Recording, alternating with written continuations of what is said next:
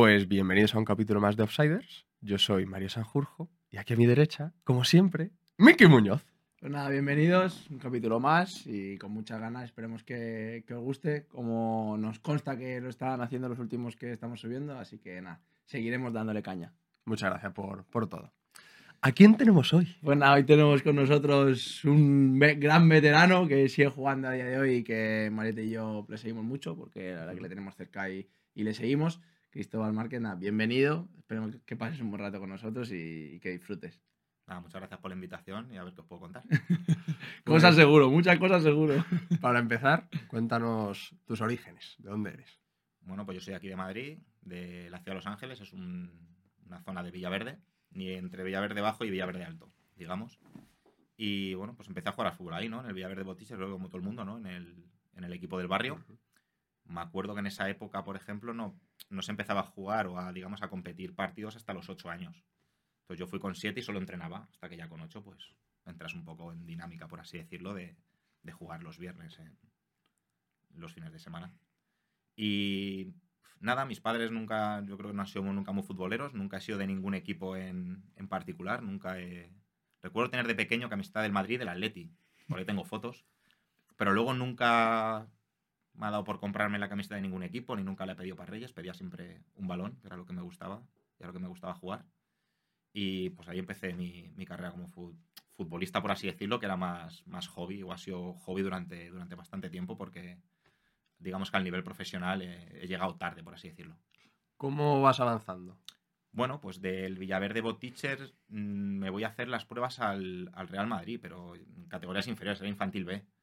Y esas pruebas, bueno, le comentaron a mis padres, oye, ¿por qué no te lo llevas al chico? Le vemos bien, que vaya a hacer allí unas pruebas. Y allí las pruebas era, era durante un año entero, porque ahí iba una cantidad de niños tremenda. Y hacían como muchos equipos con el nombre de jugadores que había en ese momento en la primera plantilla. Y nos íbamos enfrentando allí, en, era en Chamartín, pues campos de tierra y iban sacando, te iban sacando del partido. Al principio no lo entendía, pero luego era como una especie de selección. Y iban haciendo un equipo con los que ellos creían o ve- o veían que eran, que eran los mejores. A mí me fueron seleccionando y al año siguiente, digamos, que, que pertenecía al, al- al- al Real Madrid. En ese caso creo que era, ya te digo, era infantil B. Ahí estaba el Pichu Cuellar, por ejemplo, o estaba Quero también, Querito, que también es muy, muy conocido. De hecho, ellos continuaron haciendo bastante carrera ahí. Y me acuerdo ese año, por ejemplo, que vino a hacerse la foto oficial con el equipo el hijo de, de la Pantoja. Pero luego es verdad que no venía. Yo Paquirrín. no le vi. Sí, exacto. Pero luego yo no le vi entrenando con nosotros. Entonces, bueno, fue, fue peculiar porque salimos en el Ola todos. Y dije, bueno, pues ya somos, ya somos todos famosos aquí. Y bueno, en esa me ponían de central. Yo era, entiendo porque era un poquito más alto, iba bien de cabeza y jugaba de central, jugaba por así decirlo, porque luego recuerdo ese año que no iba muchas veces convocado y estaba apuntado al equipo de baloncesto del, del colegio. Me gustaban los deportes en general. Entonces, con los amigos del cole, eh, jugaba al baloncesto los fines de semana, que, que eran la mayoría que no iba convocado. Ese año también fue el primer año que se hizo el torneo este de Brunete. Y bueno, pues claro, si no iba convocado cuando era fútbol 11, pues fútbol 7, imagínate, ¿no? Pues a la grada, animar a los compañeros. Pero me acuerdo que lo ganamos y nos dieron un cheque para. con algo de dinerillo para el corte inglés. ¿Eh? ¿Sabes? Así que bueno, algo, algo saqué, algo saqué. Pues ahí ya, cuando terminó temporada, pues nos dijeron, así como anécdota, ¿no? Que nos dijeron, bueno chicos, pues ya os mandaremos una carta y os diremos cuándo tenéis que volver. Por detrás, claro, el director de la cantera, en ese caso Mezquita, cogió a mis padres y les dijo, mira, con el chico no contamos. Si queréis, le encontramos un equipo, le buscamos. Mis padres dijeron, no, no te preocupes, ya buscaremos nosotros algo. Y mi madre, yo no lo recuerdo, pero mi madre me dice que yo iba todos los días al buzón a buscar esa carta del Madrid donde me dijera cuándo tenía que volver. Ya me dijo, madre, no busques más, que no, que no viene. Entonces, bueno, me que el mal trago se lo pasaron a tus Sí, padres. sí, lo pasaron, lo pasaron ellos más que yo. Ya te digo, no tengo mal recuerdo, sino Ya, mi madre me lo contaba como, como anécdota. Cuando me lo contó ya me reía, digo, madre mía. Qué iluso yo, ¿no? Pero bueno, ya te digo, de ahí eh, me llevaron al Carabanchel y estuve dos años. También campo de tierra, la mina, el mítico, mítico campo. Ahí hemos jugado, hemos jugado todos. Hay que Joder. jugar ahí, pase full este hay que jugar ahí. Efectivamente. Campo grande donde los y si haya encima, también. ahora porque artificial, pero encima de tierra De antes, tierra, de tierra. a la de mina tierra. y de tierra, ¡buah! De tierra, nada, los chavales hoy día tienen un privilegio con este artificial. Que lo disfruten y que lo aprovechen. Y ya luego del Carabanchel estuve dos años y le tuvieron que decir a mis padres, porque claro, eres joven todavía. Yo era ya para KDTA, me fui al, a la cantera del Leganés. Entonces estuve desde cadete A hasta dos años de tercera en, en la cantera del Leganés. El último año ahí en tercera también, bueno, pues algún entrenamiento con el primer equipo, Mm. lo típico. Hicimos un muy buen grupo, de hecho muchos, es que nos tiramos casi 5 o 6 años incluso con el mismo entrenador. Recuerdo ¿Ah, sí? que con el mismo entrenador pasamos de cadete y los 3 años de juveniles. Yo ahí sí que estuve subido en juveniles, tuve dos años, que era división de honor, Mm. y la verdad que lo recuerdo disfrutando del, del fútbol. Ya te digo, yo mis padres nunca me han metido una presión y nunca...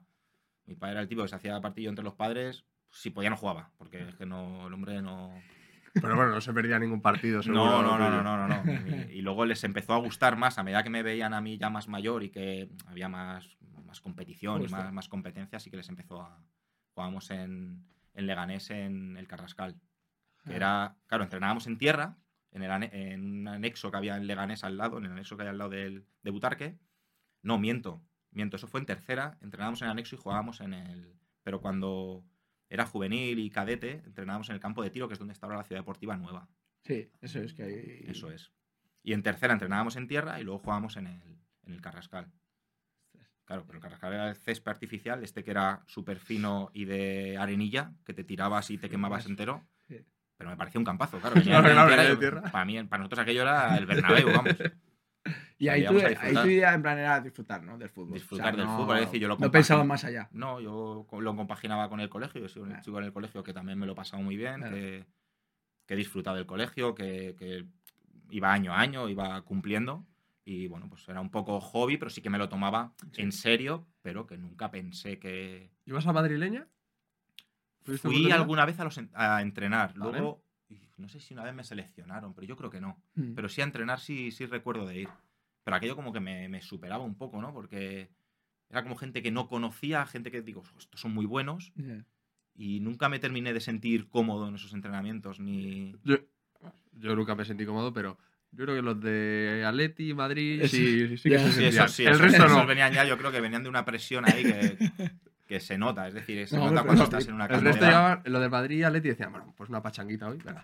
Sí, pero es que esos chicos yo creo que están ya... Yo recuerdo, mira que fue yendo muy pequeño en el, en el Madrid, y recuerdo que había mucha, mucha competitividad. Pero ya no entre los niños, incluso entre los padres, había mucha, mucha competitividad. Mi madre me ha, me ha contado a posteriori Claro. que decía, es que había competitividad entre, entre- hasta entre los padres, Ya. ¿sabes? Y una maldad para niños tan Joder. pequeños que, que, bueno, pues porque son muy competitivos y te obliga el Madrid a ser, o esas canteras a ser muy competitivo y gente ya tenía muy claro que, que quería ser futbolista y que quería vivir de eso y a lo mejor eso le ha ayudado también a, Totalmente. a llegar antes.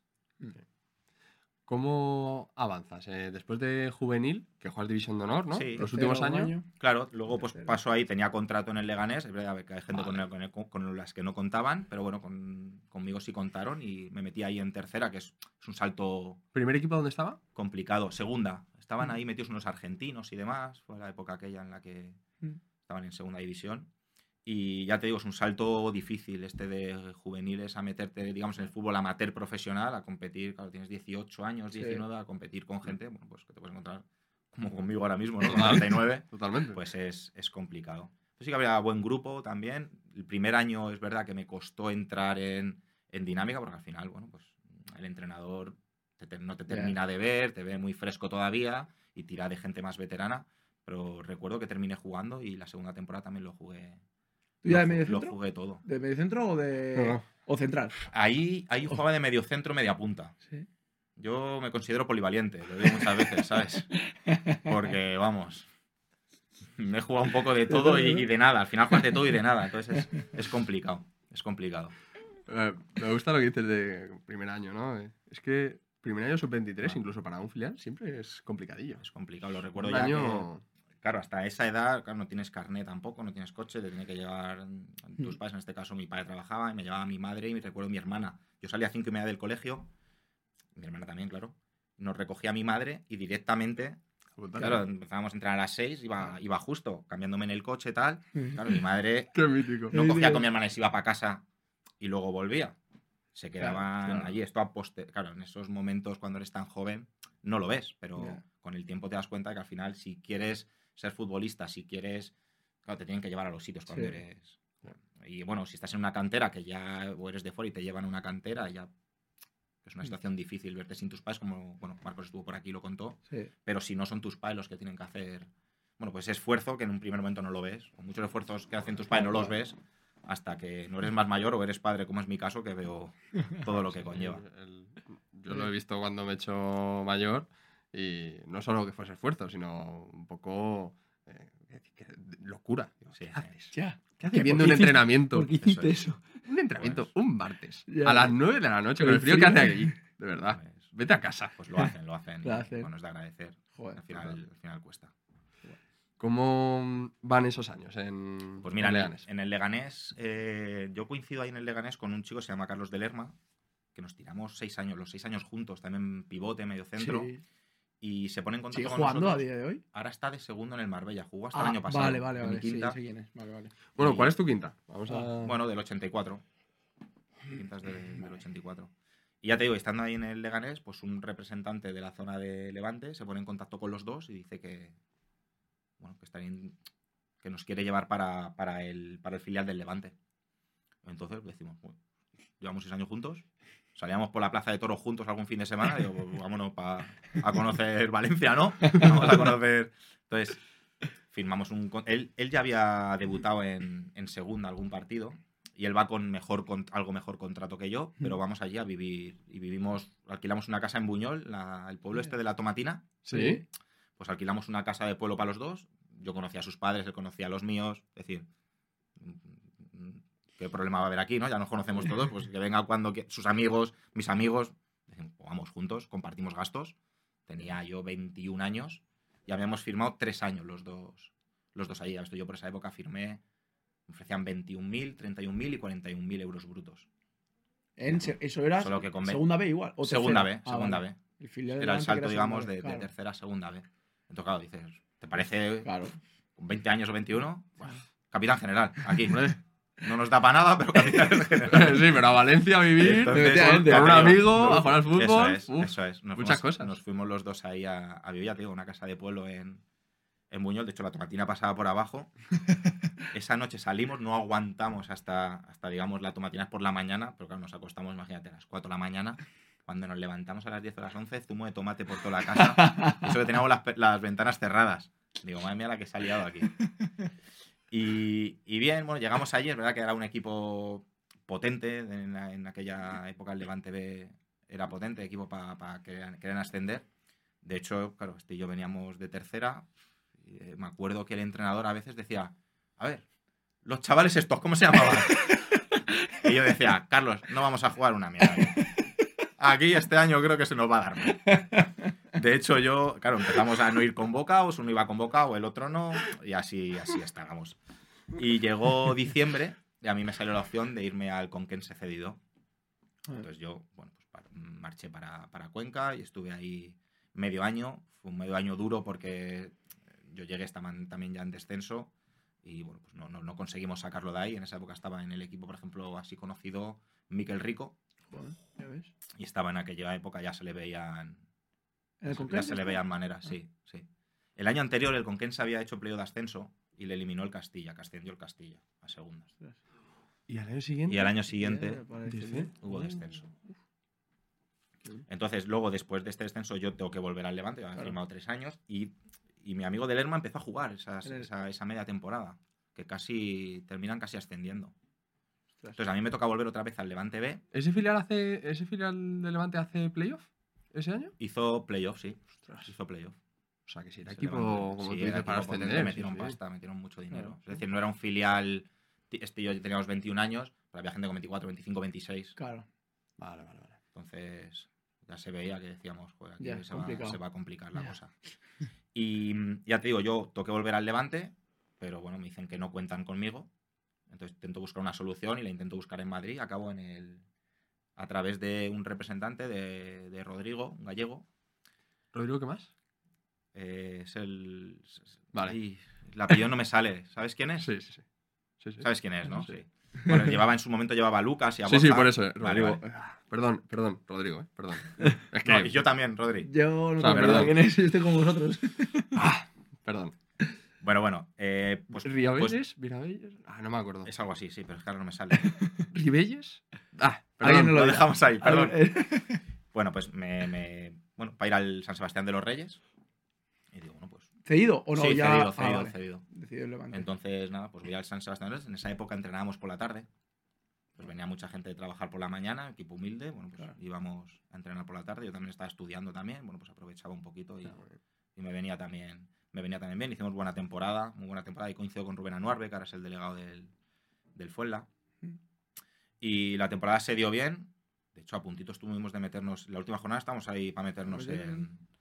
En playoff. A segunda, claro. Claro, para- sí, segunda eso vez, es, para claro. meternos en segunda. ¿Cuánto, ¿Cuántas plazas había ese año para los ascensos? ¿Cómo sería? Pues es ¿Que eran no- cuatro o seis Ya no, ya no me acuerdo, yo creo que eran cuatro. Eran cuatro. Yo creo que en aquella época eran cuatro. Vale, vale, vale. Yo creo que sí. ¿Sabes? No lo sé. Y no, una buena, buena experiencia ahí, lo jugué prácticamente todo. También es que he jugado en varias posiciones, media punta, extremo, jugaba de pivote, ya te digo, un poco, un poco de todo. Nunca he tenido una posición tan clara como a lo mejor ahora aparentemente tengo, Ya. pero nunca he tenido ni un número fijo que llevara. Es decir, ahora sí que llevo tiempo con el... Bueno, llevo tiempo con el 8, pero no en el Fuenla he tenido siempre el 8, porque me acuerdo que lo llevó Milla también. Entonces el 8 lo cogió a lo mejor hace 5 o 6 años o cosas así. Digamos que esos años eran un poco para adaptarte a la categoría, Sí, ir cogiendo sí, sí, un poquito más Y ahí es verdad de que, que en el, partidos. que en el Sanse sí que Claro. en Conquense jugué bastantes, Eh. bastantes partidos y en el Sanse prácticamente lo jugué Claro. todo con Oscar Garro de entrenador. Ahora también ha estado por la cantera del Alavés, ha estado en diferentes canteras. Luego estuvo en la cantera. Luego me lo encontré en Ucrania cuando fui para allá. Sí, sí, es que me he ido encontrando con gente. Sí, sí, que y digo, madre mía, esto. "Ah, es Vamos todos a los español". mismos equipos, aquí qué ha pasado. También fue por Rodrigo para allá. ¿Ah? ¿sabes? Entonces, bueno, acaba la temporada y me acuerdo, que claro, yo tenía un año más Claro. en, el, en el Levante Sí. y ahí estaba mi amigo de Lerma, Que seguía allí. que seguía Ah, allí, vale. capitán general ya, claro, capitán general, porque encima allí hubo, hubo problemas de cobro, entró en ley concursal el Levante, entonces se vino como un poco abajo el club. Que por eso seguramente yo el tercer año sí que fui para allá, pero es que la anécdota es que cuando antes de ir, antes de que acabaran la liga, tal que terminaron, terminé yo la liga y terminaron ellos, me dijo Lerma, vente aquí a entrenar y que te vea ya el entrenador para ver si te quiere para la temporada que viene. Un poco surrealista, ¿no? Entonces dije, ah, pues me viene bien, porque si no ya busco equipo Claro. he jugado De- todo, de pues puedo buscar equipo. Claro. Y estuve ahí entrenando unos días y me dijo, mister, sí, sí, este año que viene contamos contigo. No sé si fue por eso o porque no había presupuesto Eh, tampoco para firmar mucho, porque ese año siguiente sí que hicimos un equipo con muchos juveniles que subían, un filial, por así decirlo, de verdad, pero sin dinero. Claro. Entonces sí que subieron muchos juveniles. En este caso, por ejemplo, subió, estaba en ese equipo, estaba Iborra, estaba Héctor Rodas, había gente, es decir, que luego han resultado también Sí, pero que están empezando. Claro, de esa gente tiraron tiró el primer equipo. Al entrar en ley concursal tampoco podían firmar mucho y durante la temporada. Quisieron tirar, por ejemplo, de Delerma y de mí, pero nosotros teníamos ya 24. Ah, Claro, Entonces- no puedes jugar si Claro. no te. De hecho, claro. a Delerma le llamaron para un partido. Antes de subirse al autobús le dijeron, ostras, que no podemos. Que si juegas ya no puedes. Y entonces tiraron, por ejemplo, de Héctor Rodas y Borra, que aprovecharon la oportunidad y Eso eh, se tema de los colocaron sub-23. en- Sí, explícalo. No, lo del tema de los sub-23, yo creo que lo explicaste. No sé si alguna vez lo llegaste creo que lo hemos explicado El tema de los sub-23 es eso, que cuando tú pasas de cierta, de de 23 años es. eh, y estás en un filial, si tú debutas con el primer equipo, hacerte- ya no te Claro. puedes volver al Claro. filial. Es un- una putada para el filial, entonces tienen que hacer fichar al primer equipo. Entonces, claro, dice, a ver, si me lo voy a quedar para el primer equipo, pues le hago debutar. Si no, pues no. Con, Volver. con pisar el campo. Claro, Vale. con pisar el campo. Un minuto Claro. ya te vale. eso Eso es. es, claro. Entonces, ahí cuando estás en un filial y tienes más de 23 años, dices, va a estar complicado que me. No, es- sabes que oportunidad". ese es tu equipo. Claro, Efectivamente. eso es, eso es. Más impresión para tirar para Entonces, arriba. así fue. ¿Qué pasa ese año? Bueno, pues ya te digo, eh, lo hablábamos, decíamos, "Joder, hemos jugado como nunca, pero hemos perdido como siempre. Entonces, mucho centrocampismo, mucho tiki-taka, pero no teníamos, no éramos agresivos en ninguna de las dos áreas. Entonces, bueno, pues nos costó el. Terminamos en, en descenso. Yo acababa contrato, por ejemplo, el chico este del Lerma que te digo, eh, como había problemas de cobro, le salió irse al Ceuta y antes de acabar la liga le dejaron marchar al, ¿Ah, sí? al Ceuta, que jugaba un playoff de ascenso. Bueno. Y ya te digo, terminamos, descendimos. Y digo, pues a ver ahora, Ya. ¿quién te quiere? ¿no? Pues justo llamada del, del Villarreal, del, del que era organizador de la cantera, que había cogido el puesto de, de entrenador. Y claro, a mí me sorprendió porque digo, "Ostras, vengo de descender, Claro. ya tengo 24 años, no es lo normal. Pero ya me explicó, dice, mira, es que lo que pasa es que al equipo que soltáis vosotros lo cogemos nosotros. Lo hemos estado cogiendo nosotros toda la temporada. Ah, yo te he visto todos los partidos. Entonces te he visto todos los partidos. Y entonces digo, ostras, pues ha. Digo, qué maravilla, ¿no? Y os he gustado entonces. Digo, pues qué maravilla. Y firmé en una gasolinera, fíjate. Firmé en una gasolinera, no sé por qué, eran vacaciones y coincidíamos de que uno nos íbamos a Ah. cruzar o lo que sea y quedamos en una gasolinera para firmar contrato, ya cogíamos vacaciones y ya luego chaval. al equipo. Es el, tema de. ahí tuve la opción también, os voy a contar también, porque ahí, igual que este chico se fue al Ceuta, el Ceuta también nos iría siguiendo, le iba siguiendo Mm. a él y también me quiso llevar a final de temporada mm, más dinero de lo que me ofrecía el, el Villarreal B y pf, no sabía qué hacer, porque por un lado decía, ostras, económicamente a lo mejor me interesa, habían hecho playoff de ascenso en el anterior, quién sabe, te metes ahí, pero luego me tiraba mucho el tema de ir a un, un de seguir en un filial, un Villarreal, me tiraba mucho. Lo tenía más o menos claro, pero para salir de dudas, no sé cómo ni qué me pasó el contacto que llamé a una, una bruja de estas que te tiran las cartas a distancia, por teléfono. Y llamé, y fíjate que me dijo, dice, si veo aquí, claro, yo te digo, no le dije nada, a lo mejor le dije demasiadas cosas que luego me las sacó ella, pero yo que recuerdo que digo, no le voy a decir nada, no le voy a decir nada. Y me dijo, sí, veo aquí dos opciones, una hay que cruzar como un charco no te y otra es más cercana. Dice, yo creo que co- yo cogería la más cercana, que te va a ir bien. Y claro, yo que lo tenía también medio Sí, ya... Dije, "Ah, pues, ya, pues- pues sí, pues tienes razón, venga, pues me voy a, aquí, a la más cercana. Así que allí que, allí No que fui a. Villarreal, busqué piso ahí en, en Castellón y, y allí fue a Villarreal que firmé un año nada más. Un año en el, en el filial, en segunda B. Era un filial también atípico porque había Mm. gente veterana, yo con 24, y desde un y el, el- el entrenador, que era Juan Carlos Garrido, digamos que había sido encargado de la cantera. Entonces había muchos canteranos que él lo conocía. Marco Claro. Gullón lo llevaba conociendo Mm. pues, desde que Marcos llegó a la, a la residencia. Entonces era un tío también que imponía mucho y que le imponía mucho a los chicos que había, que ya le conocían, bueno, pues ese respeto de que era un tío de la cantera y que controlaba un poco, Claro. poco todo allí. Y allí, claro, la filosofía de juego de, de tocar, filosofía como la que veía en el, en el primer equipo. Sí que cuando llegué me di cuenta que dije, ostras, a mí me han firmado como jugador número 12, número 13. Mm, Pues la típica que no juegas en ningún lado, en todos los lados, pero en ninguno. Entonces siempre era, de repente un cambio, el pivote, pues me metía a mí. De repente un cambio, eh, un extremo, iba, iba yo de extremo. Un media punta, pues iba de media punta. Empecé a coger minutos y me terminé haciendo con un, con un hueco a partir de la jornada 7-8, me hice con un, con un hueco ahí. ¿Dónde? ¿En qué posición? Pues jugaba de extremo, Ah, a pierna cambiada. Es que en aquella época se llevaba mucho en el primer equipo Mm. los extremos a pierna cambiadas y metidos, y metidos por dentro, laterales más altos, extremos metidos por dentro y acumular mucha gente por dentro para, ¿Quién estaba en el primer equipo ahí de entrenador? Pues ahí estaba Pellegrino. Ah, Pellegrini. Pellegrini. Pellegrino, digo yo. Pellegrini. Vale, sí. De hecho, pretemporada la hice con. Firmé como en el contrato pretemporada con primer equipo. También, ¿Ah, también porque coincidía, no sé si había Mundial o Eurocopa, entonces la Ah, gente venía más tarde, necesitaban, necesitaban jugadores y. Y bueno, hice pretemporada ahí con. Hombre, habría buenos peloteros. que me sorprendió, por ejemplo, de él que dejaba mucho margen a los futbolistas a ¿Ah, sí? el- desa- desayuno libre. Ah, fuera quien quiera que baje, quien no. Cuando venía yo de siempre, bueno, pues todos juntos y tal. Ya. Me sorprendió bastante. Y me sorprendió bastante, bueno, el, el que lleva de segundo, digamos. Claro, yo hubo un partido que fui convocado con el primer equipo. Claro, yo estaba en el banquillo y escuchaba, Cricocho, Cricocho. La primera vez que lo Y yo, claro, yo eso no lo escuchaba. Yo Claro. lo que escuchaba era, cuidado con el 8, cuidado con el 8. Claro, y yo por más que buscaba el equipo contra el 8, digo, pues no está. Si no está, tú. Entonces ya, no sé a quién le dije, ¿Qué coño dice este? ¿y dónde está el 8? Dice, no, no, que es costumbre de cada vez que tiran, como es un maldecir la jugada. Y claro, ya me quedé que dije, ostras, curiosidades, curiosidades. Cosas que vas aprendiendo. Yo creo que a todos nos ha pasado. Yo te lo juro que cuando la primera vez que lo, lo escuché dije. Es mucho de uruguayos, ¿no? Sí, De- sí. ¿qué- Yo no sé cuándo fue la primera vez que lo dice? escuché. Sí, ¿Qué, sí, qué sí, significa? No sé. Hasta que me lo le pregunté, oye, ¿qué, qué, qué Claro. dice? Yo lo Yo era- escuché hace no mucho. O sea, No, no, no, la yo primera empecé- vez no hace mucho y fue un penalti o algo. Creo que me llegaba claramente, cuidado con el 8. Cuidado con el 8. Muy rápido, pero me llegaba eso perfectamente. Y digo, digo, no puede ser. Yo buscaba y no. Pero bueno, cosas. Ya te digo, ese ¿Qué año? Se dio, se dio bien, bueno, se dio también que ascendimos a segunda.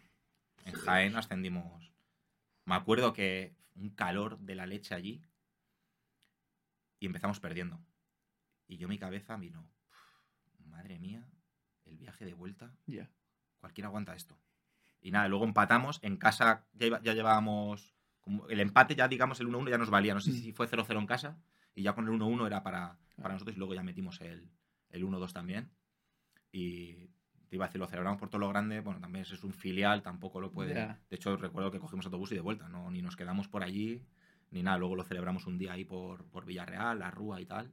Hombre, pero sería eh, tu, primer, Y- tu primera gran alegría. Sí, sí, yo, yo ¿no? venía, Joder. digamos, por así decirte, con Kense media Por temporada eso. y descenso, y luego Joder. el Levante B y descenso. Digo, este- esto, esto no pues- está hecho para mí. Digo, esto. Joder, y de Y es repente- verdad que fue aquí. Es un y- ascenso a segunda, ¿eh? y Claro. un ascenso a segunda importante en mi carrera también, porque Joder. al final tras vienes de jugar mucho en un filial que, Claro. que tiene un primer equipo Eso es. potente. Pero el filial, me imagino que tenía que ser muy potente también. Joder. Eh, Sí, o sí, sea, me tenía- refiero en cuanto a recursos. Eh, el Villarreal tenía que pagar buenos sueldos y a gente Yo- con años. Yo no sé lo que tendrían los sueldos los demás. Yo te digo que yo a lo mejor estaba en 40 brutos en ese momento, en, en segunda B. 40, tampoco es una 45 brutos. No. Venía gente cobrando, ya te digo que yo venía como jugador Ya, claro. 12, sí. 13. Es decir, en, esa época, en aquella época estaba, por ejemplo, Joan Tomás, que era un delantero media punta que venía a hacer muchos goles. Eh, estaba Chando, estaban gente ya Mm. más veterana que yo en aquella época. que- y luego jugadores como, por ejemplo, Marco Gullón, que iba a selección española. Sí, sí. Había varios del filial o de juveniles que venían y estaban con nosotros, que también iban a sus selecciones o de la comunidad a la que pertenecieran o, o que alternaban con primer equipo. Entonces era un, un filial atípico en el sentido de que también había gente más con 24, gente de 26. Ujú. Sí, sí, sí. Y ya te digo, se consiguió el ascenso, yo solo había firmado un año y me, me renuevan. Me renuevan, digamos. ¿Tienes alguna dos- cláusula o algo? No, De- no, no, no. Y me renuevan dos años en, en segunda. Ostras. Nos quedamos paso, casi tío. todo el bloque Sí. y a los que incorporan, digamos, a este bloque que ya, que ya había, pues incorporan, por ejemplo, a Jefferson Montero, incorporan a Marco Rubén, es decir, luego incorporan también a otro argentino que no terminó de funcionar. Pero incorporan gente, Hombre, que gente que luego potente, claro. ¿sabes? Luego también estaba, estaba Matilla, por ejemplo, estaba Mario Gaspar, que luego se tiró en el primer equipo un montón de tiempo, lateral. Claro. No, claro, es que ya puedes firmar, que estás firmando para segunda división. Tienes Debes, que firmar sí, bien. debes- Debes, debes tienes firmar que, bien. justo. Si te quieres mantener. Y más un filial. Tío, buen cambio, ¿eh? Joder, Sí, sí, sí, de repente. En- metes- un día un para otro. año- Encima, Sí. es importante meterte con el mismo grupo de gente en el que te sientes importante, en el que ves que has funcionado, Claro. continuar, no es llegar a un equipo No, nuevo no, que tienen que conocer, no, ya había ahí un- unas sinergias, unas sintonías muy buenas entre ¿Y nosotros. tú con dos años de contrato en segunda, cómo estabas tú personalmente? ¿Ego? ¿Perspectivas? Que no recuerdo tampoco, ya te digo, seguía un poco disfrutando del Es- fútbol porque es que disfrutaba allí, porque allí los campos de entrenamiento era una maravilla, el fútbol que proponíamos y el- los entrenamientos iba todo, con Juan Carlos todo destinado a, a posesiones. Eh, ya te digo, hacíamos un ejercicio que era cuando pasábamos a campo contrario, mínimo había que hacer dos paredes. ¿Para qué? Para que no fuera un correcalles. Ostras. Para que te obligara a, Sí. a tener el balón, a, luego en campo propio solo jugar hacia adelante. Que la puedes tener, pero jugando hacia adelante. Para que busques hacia adelante. Entonces siempre eran juegos muy dinámicos de gente. hostia, te, te lo pasabas bien, te divertías y luego, claro, llegabas a la competición y encima disfrutabas. Decías que se dio buen año encima también. Ese año estaba la, la Real en segunda, que ascendió. Ese año ascendió la Real. Y a ti, a nivel personal, ese, esos años en el Villarreal fueron los que más, a nivel personal, tema no aprendizaje, sino sí, ver como futbolista ¿Crecimiento? de ¿no? crecimiento, eso es, crecimiento el como futbolista, he viste que fue eso. sitio que más. He tenido esa época así, de tanto Sí. en segunda B como en, en segunda. Esos Sí. dos años fueron a nivel futbolístico porque es, que es un fútbol que a lo mejor en el que tú te identificas Claro. y le sacas más rendimiento. Ya te digo, es. jugando muchas veces de extremo, pero claro, era un falso extremo que se metía por dentro, que creaba superioridades. Entonces sí que, sí que disfruté eh, mucho. Pregunta incómoda. ¿Cómo te describes como jugador? Eso. Me describo como un jugador de equipo que le gusta, digamos, manejar balón, es decir, no rehuyo la disputa, porque creo que en el fútbol no la puedes, no la puedes rehuir, pero no soy un jugador plenamente defensivo. Y, y que me gusta hacer bueno al, al compañero, sobre todo. Me disfruto más dando el pase que, que metiendo el gol, y eso creo que define bastante a un, a un futbolista, quizá para mal, porque no tiene esa, Bueno, no sé, esa agresividad a lo mejor de cara a puerta, que, que es lo que te da el dinero, Hmm. y, es, y es la realidad. Pero luego sí animo al compañero a que tire. ¿sabes? En situaciones en las que yo me veo no tiro, pero al compañero digo, dale, tira, tira, tira. Entonces, bueno, es un poco... Y le rajas. Coño, tira, Entonces, coño. es como- haber tirado. es como me puedo definir. Intento, bueno, ya te digo, eh, hacer mejor al compañero, dar buenos pases en ventaja y dejar en mejor posición, sobre todo a, a los compañeros. Buen trato de balón. Sí, Joder. Muy buen trato. que- Lo podemos corroborar. Sí, estuvimos el otro día ahí viendo al, al. Fuenla. Que. mm, El año en segunda. eh, yo- una Sí. tontería. El filial, eh, bueno, cuando estabais en segunda, segunda B, ¿los jugadores podríais elegir residencia o os tenéis que ir cuando- fuera? Yo cuando voy ya voy con 24 años. Sí, da igual, pero claro. ¿podías tener esa opción? No, no. Vale, vale, no, vale. no Claro. entraba- Entonces, si no, había opción de eso. Yo creo que, a ver, si yo le digo, me quiero quedar en la residencia, seguramente me digan, no, Ya, pues, pues es vale, pues quédate, pero no. No, pues si había antecedentes de, oye, si te nadie- quieres quedar aquí. sí, si te quieres quedar, yo creo que si lo hubieras propuesto te, quedas. Vale, pero vale. nadie. Es Hombre, decir, están deseando también la gente ser más independiente Claro. y, Tal cual. y demás, ¿sabes? Es decir, en la residencia pues están jugadores que han ido ya más, de más jóvenes, están en juveniles y tal, y todavía no pueden independizarse o le- todavía les quieren tener un control. No, por si había alguna zona así un poco más para, para filiales, gente más ya adulta. Yo creo que es complicado porque el que es más adulto quizás seguramente no quiera estar ahí. quieren. Y tanto los que vienen como tú o los que vienen también de abajo que también están deseando Sí, en están cualquier deseando momento. salir. Aunque Se están muy bien se ahí porque están muy entre bien. tres o cuatro Claro. y, y se cogen un piso o lo que sea. Año en segunda. Pues la segunda ya te digo, fue muy bueno. Sí. Fue muy bueno, disfrutábamos mucho jugando al fútbol. Recuerdo de equipos de meterse atrás directamente. Que claro, que en ese momento tú tienes 25. Joder, ¿pero qué hacen metiéndose atrás? Si son. Supone que son equipos Sí. buenos, más veteranos, tienen que. Pero claro, te empezabas a juntar, a salir de zona, a meterte en zonas donde creabas superioridades. Claro. Y sí que recuerdo juntarme ahí con Marco Gullón y Matilla y darnos pases. Es decir, no salen. Sí. Entonces, Joder, qué complicado de eso, ¿eh? disfrutar, disfrutar mucho, claro, que te pasa cuando, bueno, pues cuando has jugado contra filiales, Claro. estilo Barça, estilo Madrid, que también se asocia a Madrid, es verdad que son más verticales, Mm. pero cuando la filosofía del Barça era esa, que es jugado, todo el mundo ha jugado contra el Barça B y se te juntaban y decías, es que no la robo. Voy a medias y no, entre dos y entre ninguno estoy. Sí, joder, pero No que llegó sí, nunca. es, es, eh, curioso y es difícil que estando en segunda te respeten así los equipos sí, tan luego- veteranos, equipos míticos, como no sé quién podría estar ahí en esa segunda división. Estaba Eh, Huesca, estaba Por eso, eh, que se te metan atrás a un, La a un Real, filial me, acuerdo que jugando ya los quedarían dos, tres partidos, estaban jugando el ascenso, y decía, aflojar un poco, vosotros no jugáis nada. Bueno, no juego nada, pero me está viendo el, Claro. el Presi, que es el que el año que viene me hace, Así es. me hace contrato. Pero sí que disfrutaba. Encima nos juntábamos, yo mi banda, cuando yo jugaba banda me metía mucho por dentro, pero en otra banda teníamos a Jefferson Montero, que era un Vertical. puñal. Entonces le dejábamos allí solo uno para uno en cuanto organizábamos y atraíamos al rival un poco, le llevábamos Para para, uno y bueno, era, un filón. Era un filón. Una cosa que me ha surgido ahora que has dicho lo de que están mirándonos desde arriba. eh, en ese caso, los jugadores desde dentro, cuando estás en un filial así, un filial como el Villarreal en segunda división y el primer equipo en primera, el jugador qué- ¿en qué piensa? Porque yo desde mi posición jugando ahora, cuando dices vas a jugar contra un filial, los chavales están pensando, los chavales no están pensando en que al filial, en sacar resultados para el filial, están pensando en hacerlo el bien para que, como dices tú, el de arriba le vea y pueda tirar para el primer equipo. Es como que tienen otra filosofía, porque el Villarreal B no tendría la misma idea que el Huesca. O sea, el Huesca, al ser el primer equipo, no tiene la misma idea que los chavales que están en el Villarreal B. Sea lo, Entonces, que, no sé. sea lo que te refieres, de hecho, ahora cuando nos enfrentamos contra algún Es- filial, bueno, contra tú, el Madrid claro, o tal, decimos, ah, esto cada uno quiere hacer la guerra por su cuenta. Eso es. No lo sé porque no estoy en ese vestuario, pero te digo que en el vestuario en el que yo estaba no tenía esa sensación No. de que cada uno hiciera la guerra por, por su cuenta, porque éramos un equipo muy combinativo, no había gente que, se- digamos, como se suele decir, que se la fumara porque sí. Sí. Era todo, encima luego, el, lo que te digo, el entrenador que había era antes director de cantera, entonces al final es una era una persona muy importante en el club que decía, que Claro. yo si lo hago bien, no es porque meta tres goles, sino porque lo haga bien para el equipo, este tío va a dar buenos informes. Y de hecho luego este entrenador fue el que pasó al primer equipo. Ya. Claro. Entonces yo nunca noté esa sensación en el equipo de... No, no. Y luego todos los, digamos, extranjeros que vinieron, que a lo mejor están un poco fuera del grupo, Hmm. porque el grupo que venía de, de Segunda B, se, se metieron bien en el grupo, hicimos que, que se metieran bien, que no fueran a su bola, que no, y muchos venían con contrato en el final, más luego primer equipo. Entonces creo que fue un conjunto de toques cuando las cosas Sí. funcionan, cuando ves que en un vestuario todo, todo fluye. Y, y fue así, la verdad, fue un año muy bonito. Y de hecho, ya te digo, de hecho es que no nos metimos en playoff. Y antes de que acabara el año, a falta de 10 jornadas, creo que el- este entrenador subió al primer equipo. Y de hecho, el año que viene subimos, nos hicieron contrato en primera. Sé si éramos seis de los que estábamos ahí. O sea, Subimos el a- segundo año te hacen contrato en Sí. primera. Es decir, yo estoy un año en segunda vez, O sea, el un año en segunda. Decir, Y el es. tercer año rompemos, digamos, ya el contrato que tenía de los dos años de segunda y me hacen, me firman tres años en primera. Yo firmo un contrato de tres años en primera. Ah, yo paso de estar en 40 brutos en segunda B Efectivamente. a segunda A, no sé si a lo mejor tenía 120 brutos en aquella época, y, o 100 brutos, no recuerdo exactamente el de segunda, el de primera sí lo recuerdo perfectamente, que eran 350 brutos. 350, 375 y 375. Y más o menos todos los que subimos íbamos con un contrato muy parecido. En dos, tres años, ¿eh?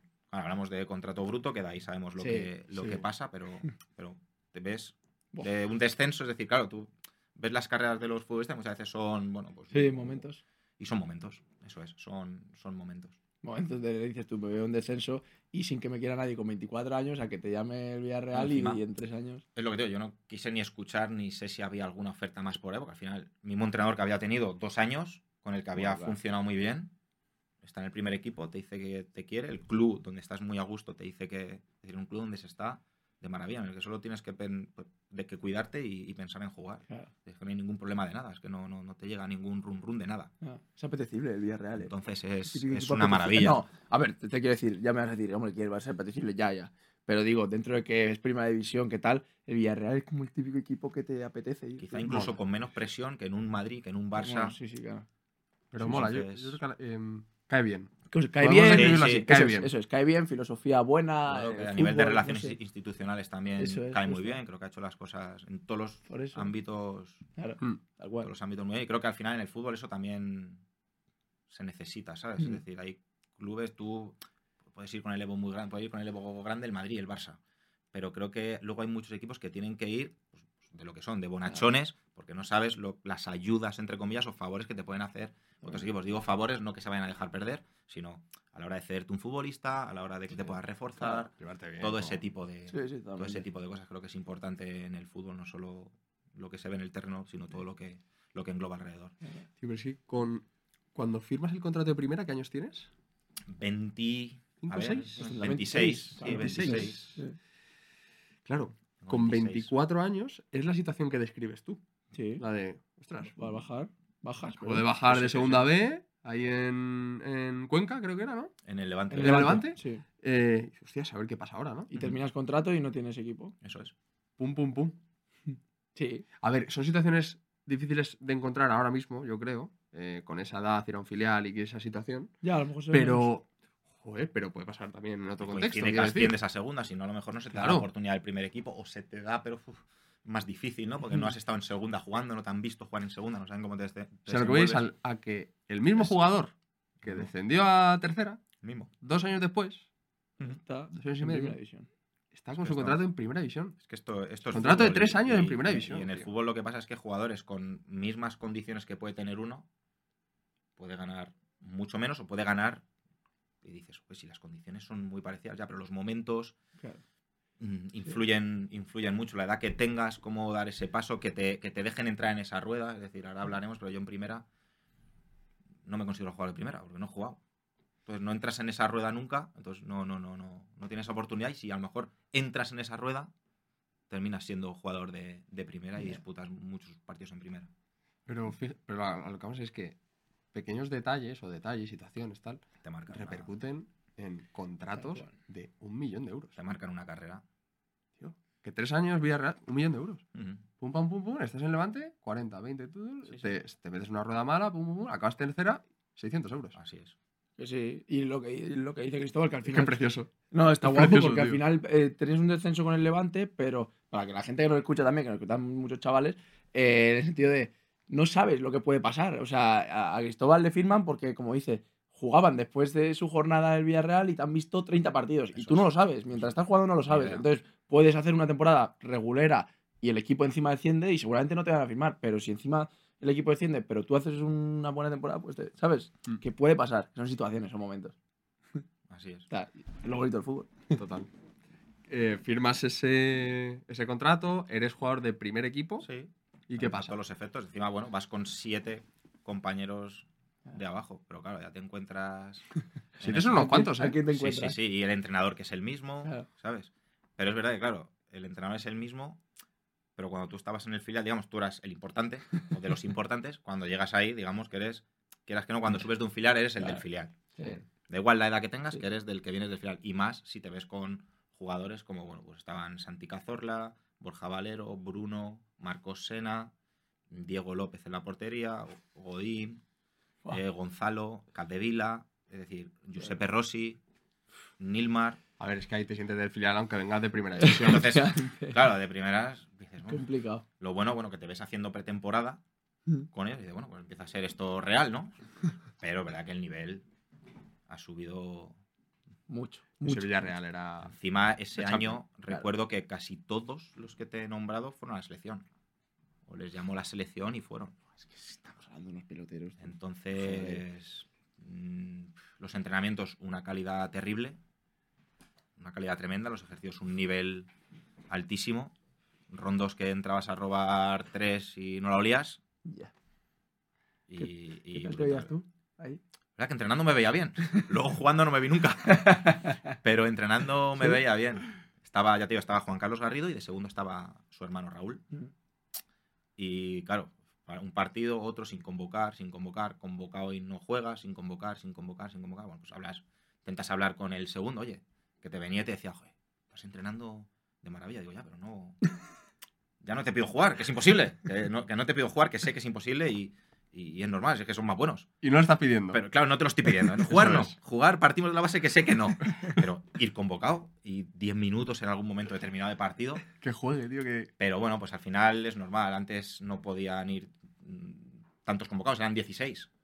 Entonces, claro, 11 que juegan, 5 al banquillo, uno portero, quedan 4. Ya. Y de los 4, claro, si a los que están poniendo son un perfil parecido, digo parecido porque, claro, eran, digamos, un estilo el Top mío, level. pero top level, Claro. pues claro, buscas otra cosa en banquillo, más velocidad, otro perfil de cosas, ¿sabes? Entonces, bueno, pues era, era muy difícil. Entonces, así transcurrió media temporada, te digo, disfrutando mucho, no tendrían, no, no pongo un pero.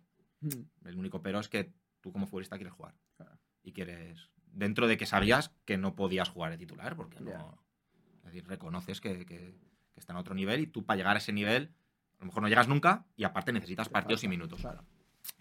Entonces, entrenando no desentonas, pero Mm. creo que ya hablaremos también, o sacamos el tema, pero creo que cuando entras a entrenar en regional, por así decirlo, a llevártelo a otro, y entras en esa dinámica, el primer día dices, ostras, qué nivel flojo.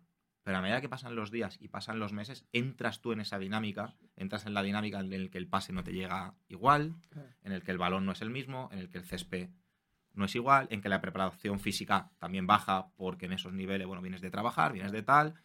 Entonces entras en esa dinámica y ya empiezas y dices a los días o a los meses, uy, pues este va bien y este va bien. Y el tema es que tú te has metido en esa dinámica. Eso es. Entonces, al revés, si tienes cierta calidad, es decir, si yo llamo a mi primo del pueblo y Ya, me meto a jugar vale. en el Almería, pues no da pie con bola tampoco. Pero dentro de un nivel, creo que te haces, tú ya ves y dices, vale, eres bueno, pero ya sé por dónde sueles salir, ya sé.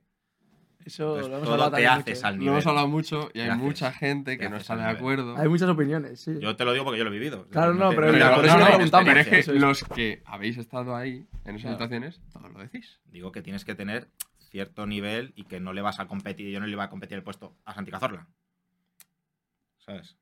Eh, Pero que. Pero cuando- que yo he estado entrenando con ellos y he entrado en dinámica de entrenamiento y no dicen, no, a este no se la pasamos que es muy malo, no, no. Pero lo que decimos es que mm, nosotros preguntamos mucho por las diferencias. Y realmente las diferencias entre categorías son mínimas, son realmente difíciles de apreciar. ¿Hay diferencias? Sí. Pero, Yo diría cuidado, que, que, son que muy hay, mínimas. hay, Sí. hay diferencias y al final son muchas, pero porque se juntan todos los buenos. A ver si me explico, ¿sabes lo que te quiero decir? Cuando, cuando aquí están todos los buenos y aquí los menos buenos, por así decirlo, los de menos calidad, y encima le sumas campos peores, balones peores, el pase no va. Claro, es que aquí los pases iban, ya con el pase que te daban, tú ya te habías sido el rival, porque el pase va bien dado, donde tiene que ir. Entonces, yo luego he entrenado en regional, y si tiras una pared y te la devuelven mal, te pillan a ti la espalda. Entonces, al final dices, ¿para qué tiro una pared? Y al final ya no la tira, ya tiro, busco más en largo, busco otro perfil de pase. Entonces, creo que si tú mismo, tú con un cierto nivel, te metes dentro de un nivel grande, pues final puedes, entras en dinámica y puedes entrar en dinámica porque te hacen mejores a ti. Ahora, si tú entras en un nivel más bajo, entras en esa dinámica y te hacen también peores a ti. De la misma forma que te hacen mejor, te hacen, te hacen también peor. peor. Eso es. Entonces creo que es más eso a que no haya diferencias. Es decir, las categorías yo sí que creo que hay, hay diferencias y por eso están. Claro. Si no. Y, y por eso en primera no pueden ir a presionar a lo loco a cualquier lado. Ciertos equipos, Madrid y Barça sí, pero ciertos equipos no pueden ir a presionar a cualquier lado. Y dicen, "Oh, se meten atrás, claro. Y en primera red, por ponerte un ejemplo, eh, yo la llamo total pressing, porque A todo el a campo. todo el sí, campo. sí. es decir, ¿El central está con balón en algún momento muy tranquilo? No, No. nunca. En cambio, en primer, de hecho, pasa que muchas veces un, un central de primera que normalmente está tranquilo, no tiene tantos duelos, hay duelos, pero de ot- otro tipo, se viene a jugar a primera red, le empiezas a meter balones al balones a la cabeza y sufre. Sí. Sufre. Porque es otro perfil de, otro perfil de fútbol. Los Sí. compañeros que tiene al lado no achican agua tanto y te toca hacerlo a ti, te ves a veces Lo desbordado por el, por el perfil. O, lo o te haces Gera, a la categoría o la categoría te come. Lo comentó hace poco Mosquera, que dijo, mis que todos los que- características se claro, adaptan sí. más a, Primera eh, división. a primera división Es la verdad. y, he- y me he sentido más cómodo en primera. Claro. Y a jugar en segunda. No, y en, segunda y en- y- y en equipos, Mosquera es un perfil de futbolista, y en equipos donde tienen el balón. Tú ibas a jugar, Mosquera, cuando estaba en el Huesca, y claro, yo han venido equipos a- a- al Torres, y dice, "Joder, es que os metéis atrás, menudo fútbol. Digo, ya, digo, espérate. Y yo de broma le he dicho, ¿tú has visto con los tarugos que estoy jugando? Digo, te cambio el sitio. Digo, te cambio el sitio y yo juego con tus compañeros, con los que tienes aquí al lado, que madre mía, tú. Entonces, Sí. de broma se lo he dicho y se ríen. Digo, claro. Digo, ¿y tú has visto esto cómo está, el campo cómo está? Claro. ¿Sabes? Entonces, hay que mucho- son muchas eh, cosas. claro. muchos detalles. Claro, no vale decir, "Pues es que os... me-". Ya, bueno. Hacemos lo que podemos con, lo que tenemos. con lo que tenemos, Sí, sí, sí, ¿sabes? cual. No puedes competir de tú a tú. ¿Ese año no juegas nada con, con Villarreal? Eh, sí, yo, de- yo jugamos. Encima también era como teníamos que jugar previa de Europa League. Ahí Ah. sí que sí que juego. Eh, entonces nos clasificamos también luego para la fase de grupos de Europa League. Otro pasito más. Sí, sí, sí. Joder, sí. hay que jugar a Europa League. eh. Luego también debut- en Copa juego un partido y luego en Liga sí que juego contra. No sé contra quién debuto, tío. Si te soy sincero ahora mismo. Pero luego sé que, que en el Pues el Racing, no. No, en el Racing juego luego de titular. Sí. Pero en casa a lo mejor es contra Osasuna, a lo mejor puede ser que juego salgo 20 minutos o 15 minutos de la segunda Contra parte. Sasuna fue. Y ese es mi, y ese es mi Osasuna fue. debut. Sí. Debuto contra Osasuna en casa Sí. y luego hay un partido contra Racing que, Sí, que que ahí juego de titular. Sí. Había rotación por tema de, de Europa y tal Sí. y, y juego de titular en, Mm. ese, en ese medio año. Y no sé si algo de Copa del Rey, Sí. algunos minutos. Eso es lo que juego en primera. Por eso digo que al final, Ya. Bueno, pero. bueno, Claro que es debuté. ¿no? Entonces ya luego, es verdad que ahí me sale para irme en diciembre, me sale la opción de, del Elche. Y bueno, el Elche en ese momento estaba en la parte alta de la clasificación, con, con Bordalás en el, en el banquillo. Y bueno, veo con buenos ojos la cesión y, y tiro para allá. Buena plaza. Y, la Y- verdad que una plaza... Y el Villarreal te tiene muy cerca. Para... Sí, Villarreal cerquita. Ese año sí que esa segunda vuelta terminó jugando bastante. Meto, no sé si meto dos, entre dos y cuatro goles meto ahí.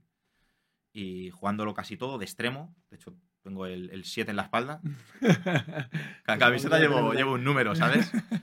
Y bueno, Bordalás, es verdad que me habían visto, digamos, en, en Villarreal echado en banda, pero bueno, también el estilo de Bordalás es más un estilo más, mucho más vertical, de no cometer muchos errores en la zona, en tu campo, y si campo contrario, pues ya sí que puedes, O sea, que tú puedes también has jugar y ser más, Bordalás. O sea, ser más vertical. Sí, sí, a sí, Bordalás. sí, sí, Unos sí, cuantos offsides han tenido a Bordalás Bordalás, y, y Javi, que está, está de segundo, hacen una, una dupla tremenda. Y ya te digo, era más ese perfil de mantenerte abierto. Mm. Héctor Verdés estaba en, la zaga, digamos, por así Sí. decirlo. Ángel también hemos visto. Ángel en la delantera. Sí, había unos cuantos. Sí. eh, Edu, Edu Albacar, menuda, menuda- menuda pierna izquierda, menudas faltas. Qué Sí. locura, qué golpeo. El mejor golpeo que he visto yo. Sí. Es decir, bueno, quitando a, a Santi Cazola, que Claro. le con las dos piernas. Claro, Es que eso hasta la gente de la selección lo ha dicho. Dice, le preguntas a muchos y te dicen Santi Cazorla, es decir, te juega con las dos piernas. Luego me sorprendió mucho Bruno.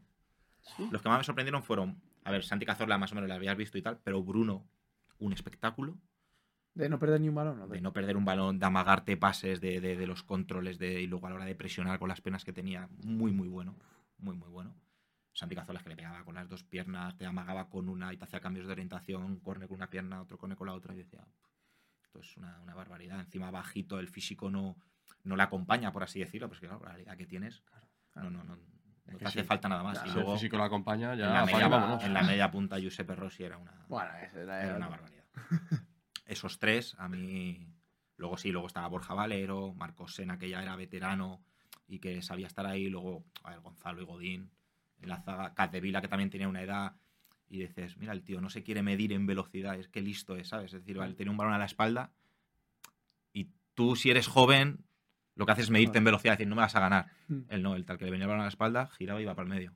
Y ya salía el quite Gonzalo Godín a barrer. Entonces es- son cosas de veterano, de, de saber y de decir, bueno, yo ahora no estoy para esto, yo vengo y hago la cobertura y aquí sale el central que sabe lo que tiene que hacer y, y luego te subía a cuatro y cuatro centros perfectos. Ahora, tú decías, ostras, Cadevila, ¿cuántas veces ha llegado a...? Porque lo que hacía cuando llegaba Claro. era para sacar un centro, no te llegaba y era para sacar un centro malo ni para perder un balón. Entonces son cosas con las que te vas quedando y dices, Joder. qué maravilla. Y, y- y es que también esos, ese medio campo que has dicho, para un jugador como tú encima, que Diego le gusta el buen trato de balón, Sí, sí, es que cosas. eso es, eso te iba a decir, eso es Aprendes una un maravilla, joder. aprendes y se, y, se, y se entrena. Es decir, Claro. esa, esa filosofía. Es como cuando te dicen, chicos, hay que jugar el balón. Ya. Ya, ¿Pero cómo? No, Sí. porque eh, es lo que hay que hacer. Es como, Fácil, sí, dame herramientas, ¿no? Dame... Claro, hay que jugar, vale. Hay que sacar el balón jugado, vale. ¿Pero cómo? ¿No? Porque si queremos sacarlo cuatro y, y seis no, Claro, que te están dando la espalda, ahora es más fácil cuando todo el mundo se ofrece, cuando todo el mundo te la da bien, total. cuando tú la recibes, estás apretado, pero sabes que van a aparecer opciones. Entonces, ahí iba, estaba el equipo muy engrasado, muy bien, muy bien. Así, bueno. Así se dio. así Sí. De hecho, ese año hacen. Se mete el equipo en Champions. Claro. Termina, termina en Champions. Tercero o cuarto, es decir. Luego los siguientes años pasase lo que pasase, Sí, bueno, sí, sí. pero ese año. Que en Elche eh, estás la última, la última vuelta. Sí, eso es. Vale. La segunda vuelta. Eh, ¿Cómo era Bordalás? Es un tío con. Es un tío peculiar, es decir. Sí. Pero es un tío que, que hace grupo, que, que también lo da todo por el grupo y que te, te mete esa adrenalina antes del partido que sales enchufadísimo. Es decir, todos los equipos salen, pero porque lo inyecta él. No es, no es casualidad que todos los equipos que él tiene salgan con esa. con de charlas- Con esa energía. Sí, son charlas que, que te hacen llegan. que, que- que te llegan y que, y que te meten ese plus de, de energía para salir a comerte, a comerte el césped. Es lo que sobre todo tiene. Él junto con, con Javi, ya te digo, que hacen una, una dupla tremenda en ese sentido. Y bueno, el trabajo está. Claro. Te puede gustar más o menos el fútbol que hace, pero creo que al final, bueno, pues depende también de los jugadores que tenga y de lo que creo que es otro, otro fútbol. Más vistoso, menos vistoso, pero cada uno tiene que, que hacerlo con, con sus armas. Nah, y lo bueno que yo creo que eso que ha hecho, lo ha hecho, lo hace ahora, lo ha hecho hace 10 años y lo hizo hace 25, no sé dónde Es- estuviese entrenando, a lo mejor una categoría, sabes que ha sido así él es siempre. bueno en eso. Claro, por eso, tío. Entonces, es como en el fútbol, tú eres bueno en una cosa, intentas repetir esa cosa las máximas Eh, veces posibles. cual. para que te vas a complicar en hacer otra y se te van a ver las Sí. carencias. Entonces son repetición de, de cosas que haces bien y él eso lo hace lo hace a la perfección y aparte es que le da resultados. Entonces, ¿para Claro. qué lo va a cambiar? Ah, porque De hecho, bueno, ese año-. No, lo- Ese año terminamos en playoff, terminamos terceros. Y era el primer año en el que se hacía playoff de ascenso, que subían solo los dos primeros y los otros cuatro. Anteriormente subían los tres que quedaban primero. Y digo, me ha tocado el año de- del playoff, verás tú. Ascenso a Y- primera. Y me acuerdo, nos tocó primero contra el Valladolid, que en casa nos pusimos perdiendo y Edu Albacar solo con dos faltas remontó una barbaridad. La, la pierna izquierda es una, es una locura. Yo no, le bajaba el balón de una manera que yo digo, no ajustes. Es decir, se le iban a veces fuera, que digo, no ajustes tanto, porque tal y como te baja. Pero es lo tibio, que eso ya lo tiene pillado y lo que quiere es Claro, pues, mejorar, ¿sabes? claro. Mejorar y, y ajustar. Pero ya te digo, con dos, con dos faltas nos, nos metió en el partido y nos ganó la. Pasamos la eliminatoria. Entonces nos tocó ya, digamos, en la final contra el Granada. Y allí en Los Cármenes fue 0-0.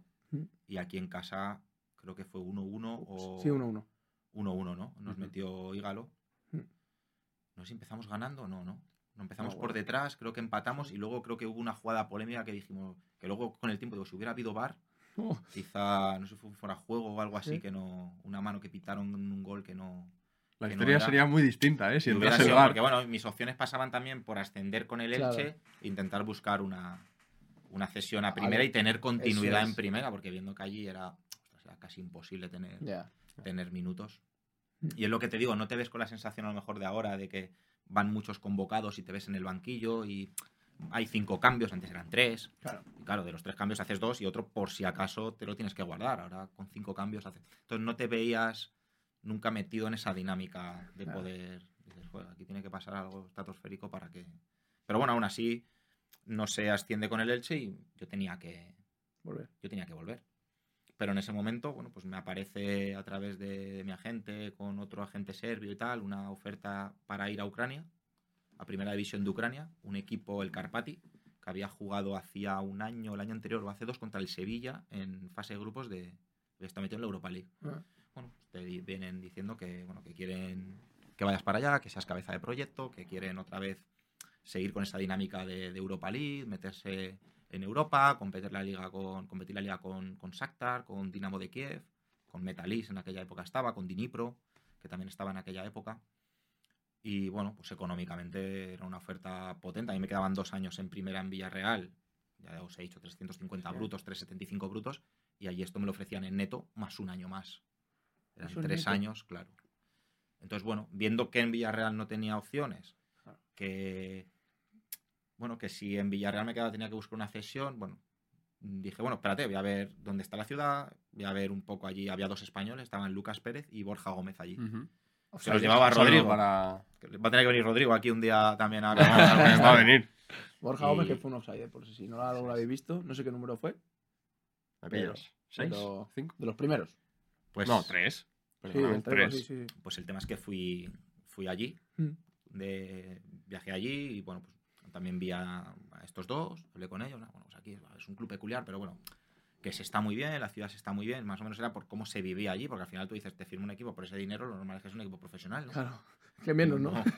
Yo no contaba con decir, iba un poco a ver la ciudad y cómo se vivía allí, que me contaran estos un poco cómo, cómo, cómo se vivía. Y nada, bueno, pues decido, decido firmar. Entonces, bueno, el Villarreal, lo que, claro, dices, ¿rescindes en Villarreal? Sí, pues, bueno, pero no rescindo dándome dinero, sino que digo, mira, tengo esta oferta por si me puedo ir. Me dicen, si crees que es buena para ti y quieres, te puedes marchar. No contamos contigo en ese sentido, si no, y, y marchas. Entonces decido, bueno, pues hacer las maletas y, y marchar para allá. O sea, es una decisión. También te digo, es que me voy también cuando yo firmo, cuando firmo en el en el primer equipo, yo los dos años anteriores estaba de alquiler. Firmo tres años y digo, voy a comprarme un piso. Para no estar, pues eso, eh, estar en un piso ya y he firmado tres años, oye, pues ya llevo dos, hago, a lo mejor hago carrera aquí. A los seis meses para Elche. Y a los seis meses para Ucrania. El piso vacío. Y el piso parado ahí todo este tiempo. Y encima es el único piso que ha perdido valor en toda España, yo creo. La gente dice, bueno, mi piso me lo compré y ha subido. Digo, pues el mío lo vendí hace un año, digo, ya ha bajado. No sé, el único piso en, en toda España que ha bajado. Digo, mira qué suerte. Pero bueno, cosas que, cosas que pasan. Cosas que pasan, sí, sí. ¿Sabes? Dices, voy a hacer vida aquí, al final, pues ya te va a hacer la maleta y te vas a. A Bueno, ver, el eso- fútbol hacer, lo de decir Ya, hacer no, no, vida no, una en un, locura, en un sitio locura. es complicado. Eso es una, una locura. ¿no? Y a partir de ahora ya te digo que mi historia ya verás, porque es de un lado para ya. otro y Claro. dando, dando, tumbos Dando por, dando tumbos, por así decirlo. Ya te digo, yo llego allí y nada, ya firmo contrato con el equipo y tal. Y bueno, pues ya te digo, con, con Lucas y con Borja, que que no es un apoyo tener Claro. ahí dos españoles, luego había también otro argentino. Pero nos dicen que, bueno, me encuentro que no, están haciendo la ciudad deportiva nueva. Al principio os tenéis que lavar vosotros la ropa, tal. Claro, yo venía de primera. Yo La primera en un equipo, me has dado 350.000 euros netos y me tengo que llevar yo la ropa a casa a lavar. Que no pasa nada, ¿sabes? Pero me sorprende. Mm, ¿Sabes? Son cosas que yo decía. Cada vez íbamos a entrenar al principio a un campo, porque no teníamos tampoco un, un campo claro. Bueno, cositas que dije, No sé si he hecho bien.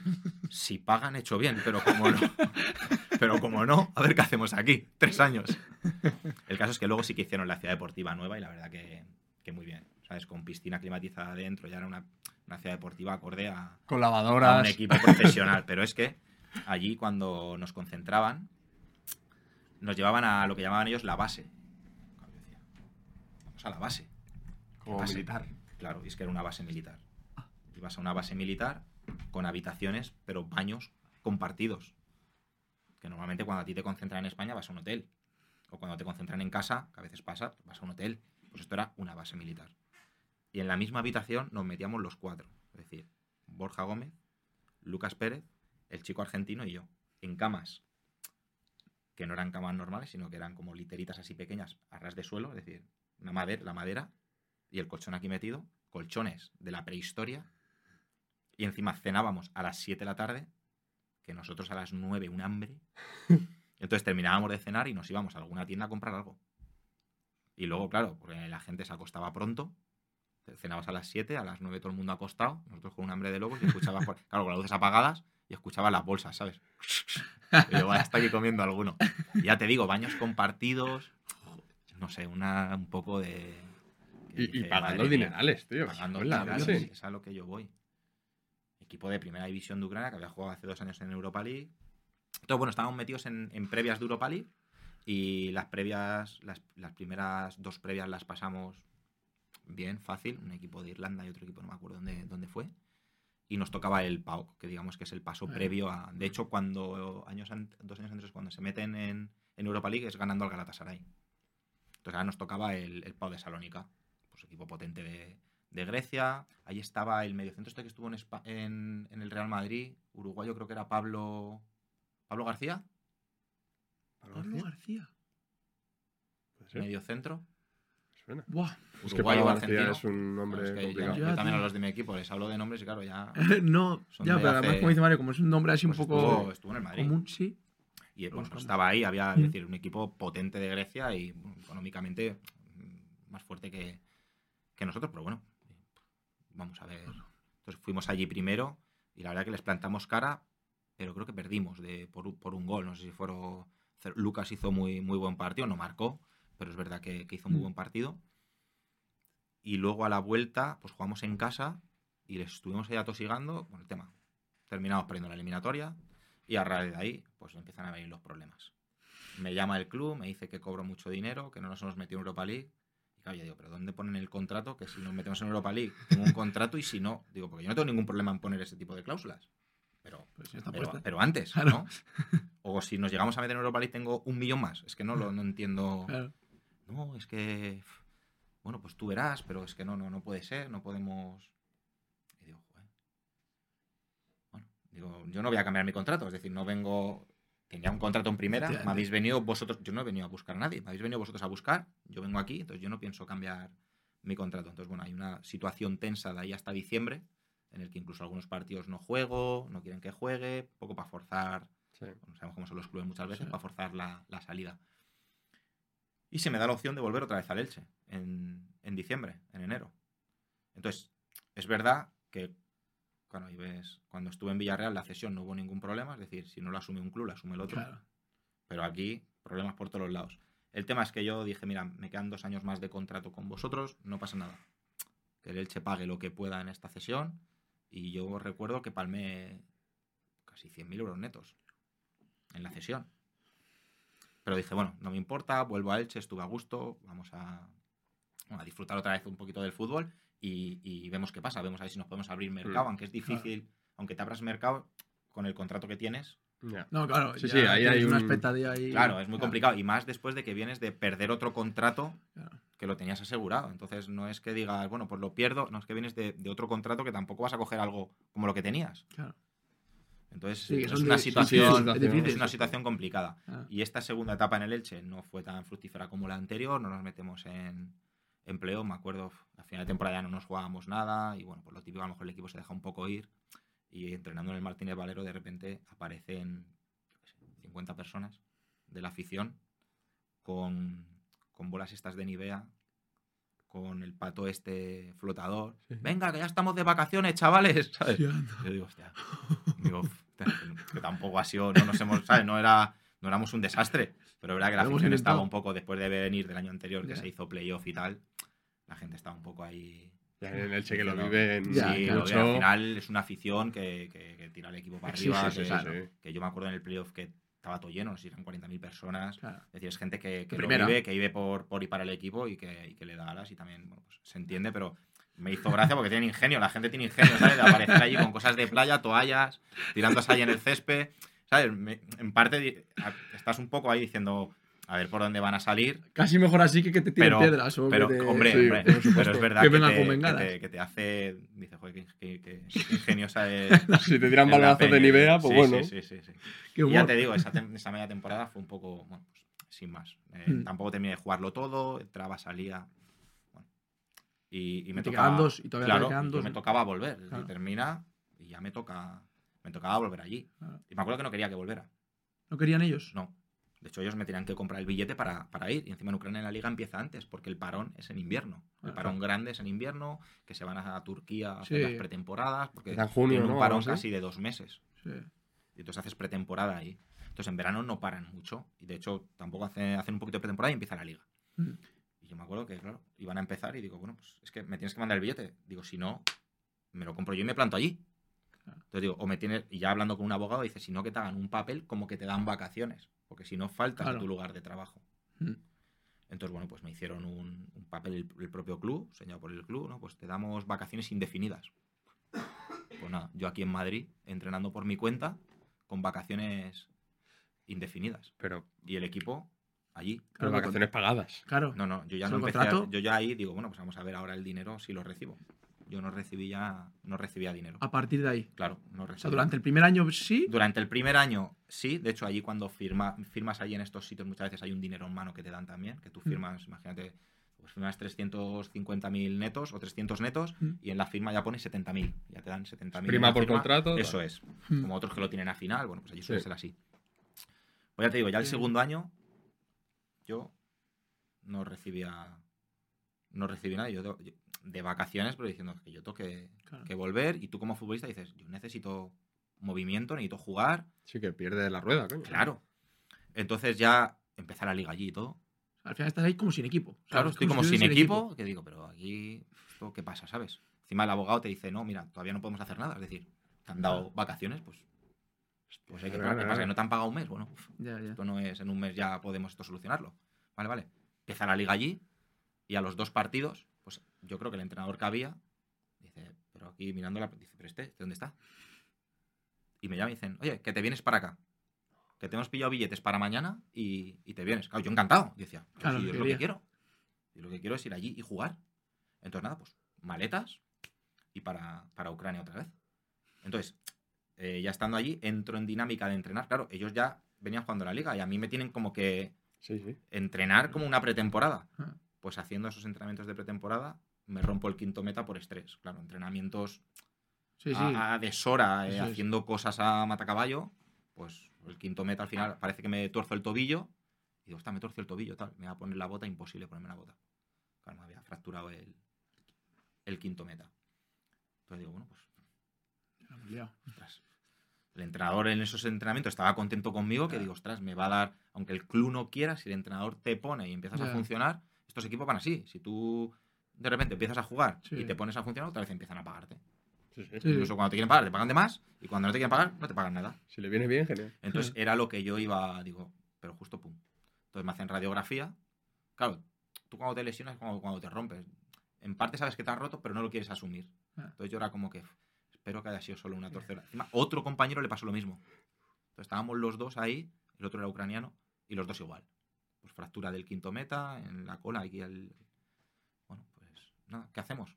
Dicen, no, bueno, os ponemos escayola, 20, 20 días, y ya está, esto suelda, y otra vez a... Claro, yo nunca había tenido este perfil de lesión, me meto en internet y veo, ah, para un futbolista, la escayola no vale para nada. Para un futbolista lo mejor Claro. es operar, meter un tornillo y tal. Veo, Xavi Alonso tuvo problemas, no sé cuánto tiempo con el quinto meta, eh, operaciones y al final tornillo, en dos meses estás y a jugar. Y claro, yo con la escayola puesta diciendo "Pff, lo mejor es el tornillo y estoy con una escayola. A ver qué hacemos. Digo que esto no va a cerrar. Digo que estoy seguro que soy de los que no cierra. Pues nada, me quitan la escayola. Venga, chicos, yo con el otro, a la vez, a entrenar. Nos poníamos a entrenar y claro, yo al hacer skipping, al hacer cosas, en algún momento notaba como un pinchazo. Y decía, esto no está bien. Esto no está bien. Cuando yo hacía un apoyo, digo, esto no, esto no está bien. Claro, me hacen radiografía y al chico este la había cerrado. Digamos, el hueso te tiene que cerrar, se te rompe. Entonces, Sí. el hueso le cerró a él en pompa y a mí me cerró, pero así. Entonces se crea una pseudoarticulación que cuando tú haces un esfuerzo máximo, esto, Claro, cede, ¿no? entonces, pa, Rompió. se rompió otra vez en un entrenamiento, pa, rompió. Pues yo decía, bueno, pues si esto está cerrado, Claro, antes, claro, esto será claro, por lo típico que a veces quedan adherencia o lo que sea, pum. Y digo esto, y yo les dije, esto me- es de operar, tiene que, he leído y tal, he mirado, he hablado con médicos y esto es, me tenéis que operar. No quería, no quería, no quería, no. Digo, si es que es menos tiempo, es casi lo mismo, pero claro, yo todo esto sin cobrar. Ya habían pasado tres meses sin cobrar. Y con el equipo había entrenado cuatro días, porque el resto había estado lesionado y, al- y estando lesionado sí que se encargaban de mí, por así decirlo, con un preparador, con... Entonces, ellos no estaban muy de acuerdo en operar, pero al final, bueno, pues acceden. Y un día me vienen en el entrenamiento y me ponen una servilleta así al lado, una dirección y el nombre del doctor y unos billetes de tren. Y me dicen, toma, sales esta noche, te operan mañana. Y yo, pero... ¿Dónde? En Kiev. Kiev, a 700 kilómetros. Digo, bueno, vale, pues ya está. Me guardé la servilleta y digo, "A ver si- como se me pierda esto, a ver qué hacemos. ¿Sabes? El teléfono del tío, el- la dirección del hospital y, y el nombre del, del doctor y los billetes. Entonces ya me busqué la vida para ir a la estación, porque yo allí en Ucrania no, no teníamos coche. Vivíamos en el centro y el club ponía un autobús que iba al centro de la ciudad porque entrenábamos como en un pueblecito. Claro, yo dije, ostras, qué apañado el club, ¿no? Qué, qué detalles tiene, ¿no? El, el club, claro, detalles ninguno. Es que los que íbamos en el autobús éramos o extranjeros, que sí que podíamos cogernos coche, pero la mayoría que iban en el club, era, en el bus, era gente que subía del filial y que no podía permitirse un Claro. coche. Entonces no era un detalle del club como tal, Claro. sino que no le quedaba otra. Entrenas en un pueblo, pues es lo que es lo que hay. Bueno, el tema, que esa noche que me dicen lo de que, que tengo que ir a operarme, pues nada, allí que me voy a la estación. Claro, estamos hablando de Ucrania, que digamos que va por detrás de España como 20, 30 años. Y me encuentro metido en un tren con literas. Ya me tocaba la litera de arriba, yo iba con una mochila, porque claro, me operan y me que venir. Entonces no me puedo llevar aquí un maletón, yo tendré que ir con algo... Claro, yo hablando ucraniano, también yo cuando llegué allí, que firmé por tres años un dinero importante, lo primero que hice también fue contraté un, un profesor. Entonces yo tenía clases particulares pagadas por mí. Sí.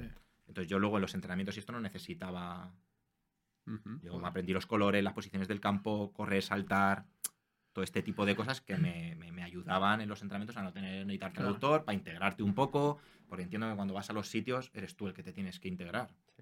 Entonces, para dar los buenos días, para decirle Sí, algo a algún compañero, aunque, aunque se rían de ti, pero eh, ver que está, sí que quieres, sí que quieres integrarte, ¿no? Es. Entonces, pues allí fui yo con mi ucraniano medio ruso en el, en el tren, en la litera de arriba, que digo, "Pf, aquí me descuartizan y no pasa nada, ¿sabes? Es decir, y digo, así que nada, pero bien, todo, es decir, el tren pues antiguo, pero nada, un viaje encima era de noche, que yo salía creo que a las 12 de la noche y llegaba a las 8 de la mañana. Entonces, pues el viaje tranquilo, durmiendo, tal, sin ningún problema. Y cuando llego allí a la estación, pues nada, pues servilletita, al del taxi, me tienes que llevar aquí. Llegué al hospital preguntando en recepción por el tío, me dicen, sí, es aquí. Ya estaban avisados, que digo, menos mal. Menos esto mal. Te puedes esperar claro, cosa. eso. Y nada, me llevaron a una habitación y me dijeron, pues ahora te esperas y que te llamaremos para, para operar. Y me tiré en el hospital. Claro, yo cuando me fueron a operar, yo- a mí nadie me habló inglés en, todo este trayecto. Entonces yo cuando vi al doctor, que me llevaban ya en la camilla así, con el, aquí en pelotas tú, con, con el batín, yo le decía al doctor, izquierda tú. ¿Sabes? Que quede claro que es esta, ¿sabes? Porque ya es lo que me faltaba, que salga con la otra operada. Ya aquí esto puede ser... Digo, mira, Se pintó en el solo- peine. ¿Yes? No. Claro, y me dijo, sí, tranquilo, tranquilo, tranquilo que va a ir. Entonces, nada, pues entré ahí en, en quirófano. Cuando ya salí, ya me vi en la habitación, solo, y me tiré dos días allí en el, en el hospital. La- la enfermeras, enfermeros y médicos muy bien. Yo sabía en aquel momento cómo me preguntaban qué qué quería de comer, si quería algo especial. Especial dentro de lo que había. Yo siempre pedía arroz y patatas, tal. ¿En esa época eras tú solo o tenías pareja, familia? En esa época era ya yo solo. Vale. Yo, la primera etapa en, en Ucrania sí que fui con, con mi expareja, Vale. esos seis meses, y luego nos fuimos a Elche y ya luego yo ya volví solo. Vale, vale. lo dejé y, volví solo. Entonces ahí yo estaba solo. Entonces nada, cuando ya me, me, bueno, me operaron y ya me vi que podía a los dos días, que ya más o menos te puedes manejar para andar, pues nada, zapatilla del pie izquierdo a, a la mochila y otra vez tren, que me dieron los billetes tanto de ida como de tallazo. Y me acuerdo en la vuelta mira, en la vuelta me tocó con, una, con un matrimonio en el, en el vagón, porque también era tren nocturno y con, con literas. Y me invitaron a cenar. Te vieron Yo caer. estuve hablando con ellos, me invitaron a cenar, y es que luego cuando volví a España, su hijo estaba en Fuenlabrada viviendo. Fuenlabrada o Leganés. Y me acuerdo que fui a ver al hijo, a su casa. Madre mía, acuerdo. Y me acuerdo que sacaron ahí, pues embutido de allí, estuve allí con ellos, es decir, dentro de lo que yo me enteraba, al final muchas veces te manejas fuera entre las palabras que sabes, con algún Sí. gesto, con alguna palabra en inglés, Claro. y bueno, y si pones de tu parte te, Fíjate que nos te, ahí, puedes, te ah, puedes, te puedes entender, pobrecillo. ¿sabes? Qué bueno. Y entonces, nada, pues yo volví y me empecé a otra vez a, pues otra vez a recuperar allí, pero ya te digo, Sin cobrar. sin cobrar y, sin y cobrar. sin nada. Ya, claro, esto al mes y medio yo ya podía estar operativo y yo ya más o menos podía entrenar con el, Mm. con el equipo. Me dijeron que, que nada, Que ni, contaba entre- que ni entrenar con el equipo ni, ni nada. Que entrenara solo cuando el equipo no estuviera an- o antes de que fuera el equipo y luego me empezaban a citar con el filial. Cada vez en un campo de, de allí por la ciudad. Eso es curioso, eso no lo han dicho Y- ya, el tema de apartarte y que no, que no Iba a entrenar con el filial. El filial era de locos donde entrenaba. Me acuerdo los vestuarios, era lamentable. Era lamentable. Joder, eso debió ser duro para ti. Sí, sí, sí. Yo mucho, no digo, sé cuántos años tendrías ahí. ¿Cuántos años tendrías ahí? tenía ya 27, 28. O sea, que tenías años, pero aún así no dejas en una situación de decir, No, no, es complicada, es complicada. Es decir, allí algún, algún brasileño y tal se lo habían hecho. Entonces, claro, el brasileño a los tres meses o a los dos meses coge y se pira. Claro, Así, sin más. claro. Y se va a otro equipo, ¿no? Se va a probar a, yo que sé, a Rumanía. Sí, da igual. Le cogen allí y cuando el equipo pide el transfer, lo tiene el Carpati. Entonces el Carpati le dice, sí, sí, si es que me pertenece a mí. Ya, jodido, te pertenece a ti, pero no estás pagando, ¿sabes? Esto es como, esto es como mi hijo, pero cuídalo tú, ¿sabes? Entonces, bueno, pues le hace firmar al jugador que perdone todo lo que se le debe, más no sé qué, más que encima el otro equipo tenga que pagar X. Entonces, en una situación, yo me asesoré Mm. con un bufete de abogados de aquí de Madrid, que eran asesores deportivos, les mandé todos los contratos, porque claro, allí los contratos también están en A, en B, en bueno, diferentes tipos de contratos que firmas. Y me dijeron, sí, sí, esto, esto es completamente defendible, solo que esto es largo. Es decir, esto, imagínate, esto era diciembre, me dicen. Esto era octubre, noviembre. Dice, esto va para largo hasta que salga a juicio y puedes ir.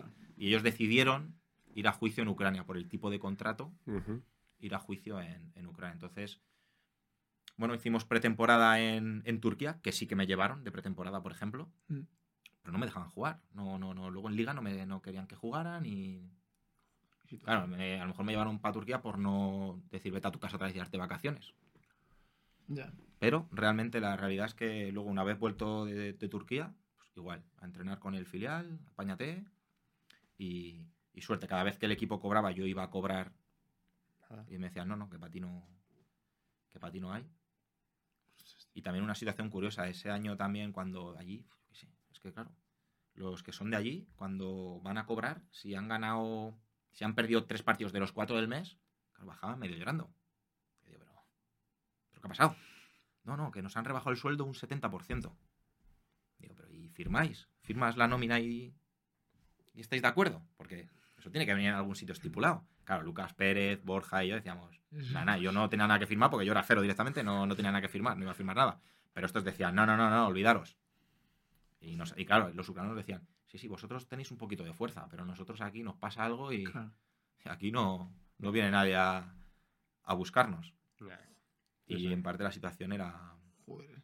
Claro, que se nos había que estaba Y luego otra, otra cosa rara que veía era que te tomaban la tensión todas las mañanas.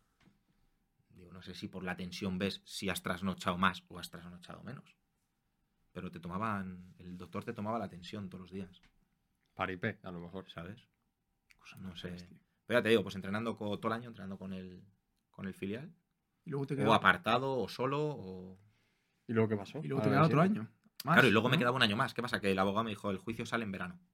100% ya tenemos Ah, fecha vale. y, y va a salir en verano.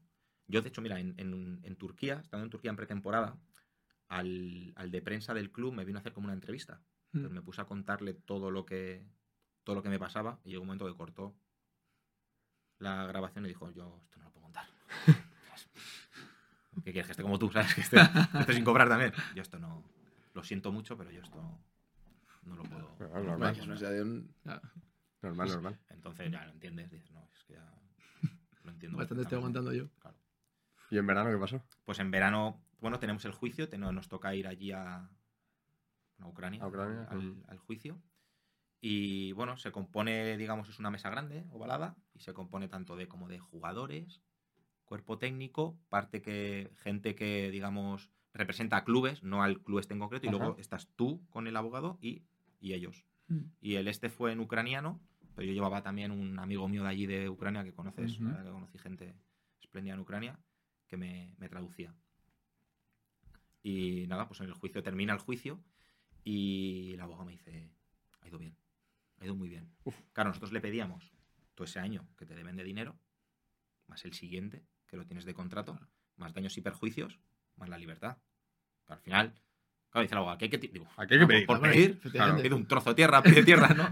Entonces, digo, bueno, pues por pedir, tú sabrás, yo no sé de esto, ¿no? Pues pedíamos como un millón doscientos, para que te Mm. hagas una idea. Yo decía, hostia, me parece, Ojalá. me parece mucho, ¿no? Digo, con que me den lo mío, me den lo que me deben este año y a lo mejor algo del año que viene por daños y Sí. perjuicios, que te tiras todo el año sin jugar. Sí, sí. Digo, no, no, aquí hay que pedir, ¿no? pues ya achicarán ellos. Entonces, salimos del juicio y me dice, van a dictar sentencia en 10 días. Dice, pero que, que ha ido bien. Y ahí mismo, el club se nos acerca y nos dice, mira, tenéis un maletín con 70.000 euros y los billetes de avión. Si queréis, firmamos que estamos todos de acuerdo, aquí no pasó nada y, y rescindimos contrato.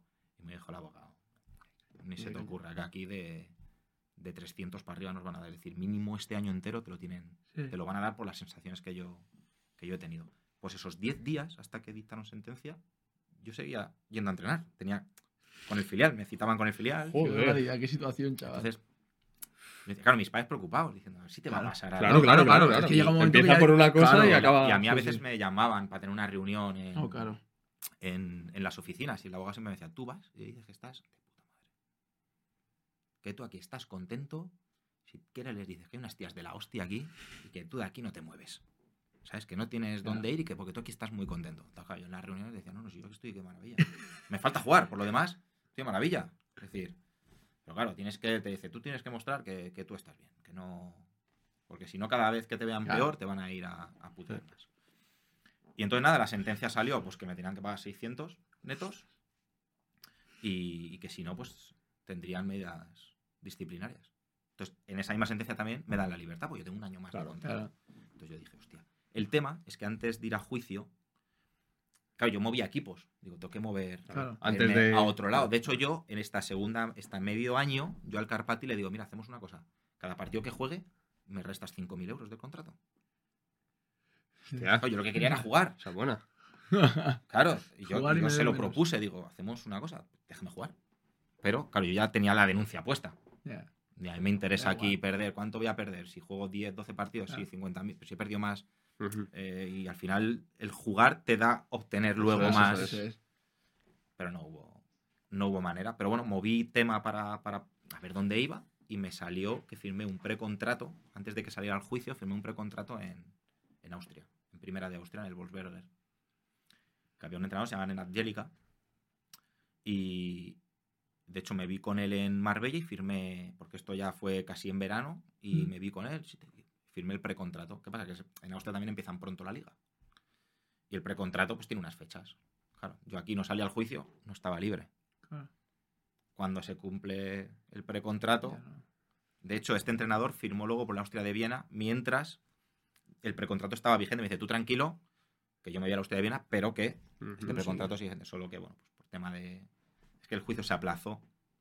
No salió el día que tenía que salir, se aplazó y me cumplió el. Y Porque yo decía, sí. yo en parte me estaba frotando las manos. Digo, ostras, voy a juicio, quedo libre, me voy a primera, ya había firmado ahí, eran 70 netos, no era Sí, una bueno, burrada, pero bueno, eh, había escuchado muy bien de, de Austria, hay 14 pagas, sí.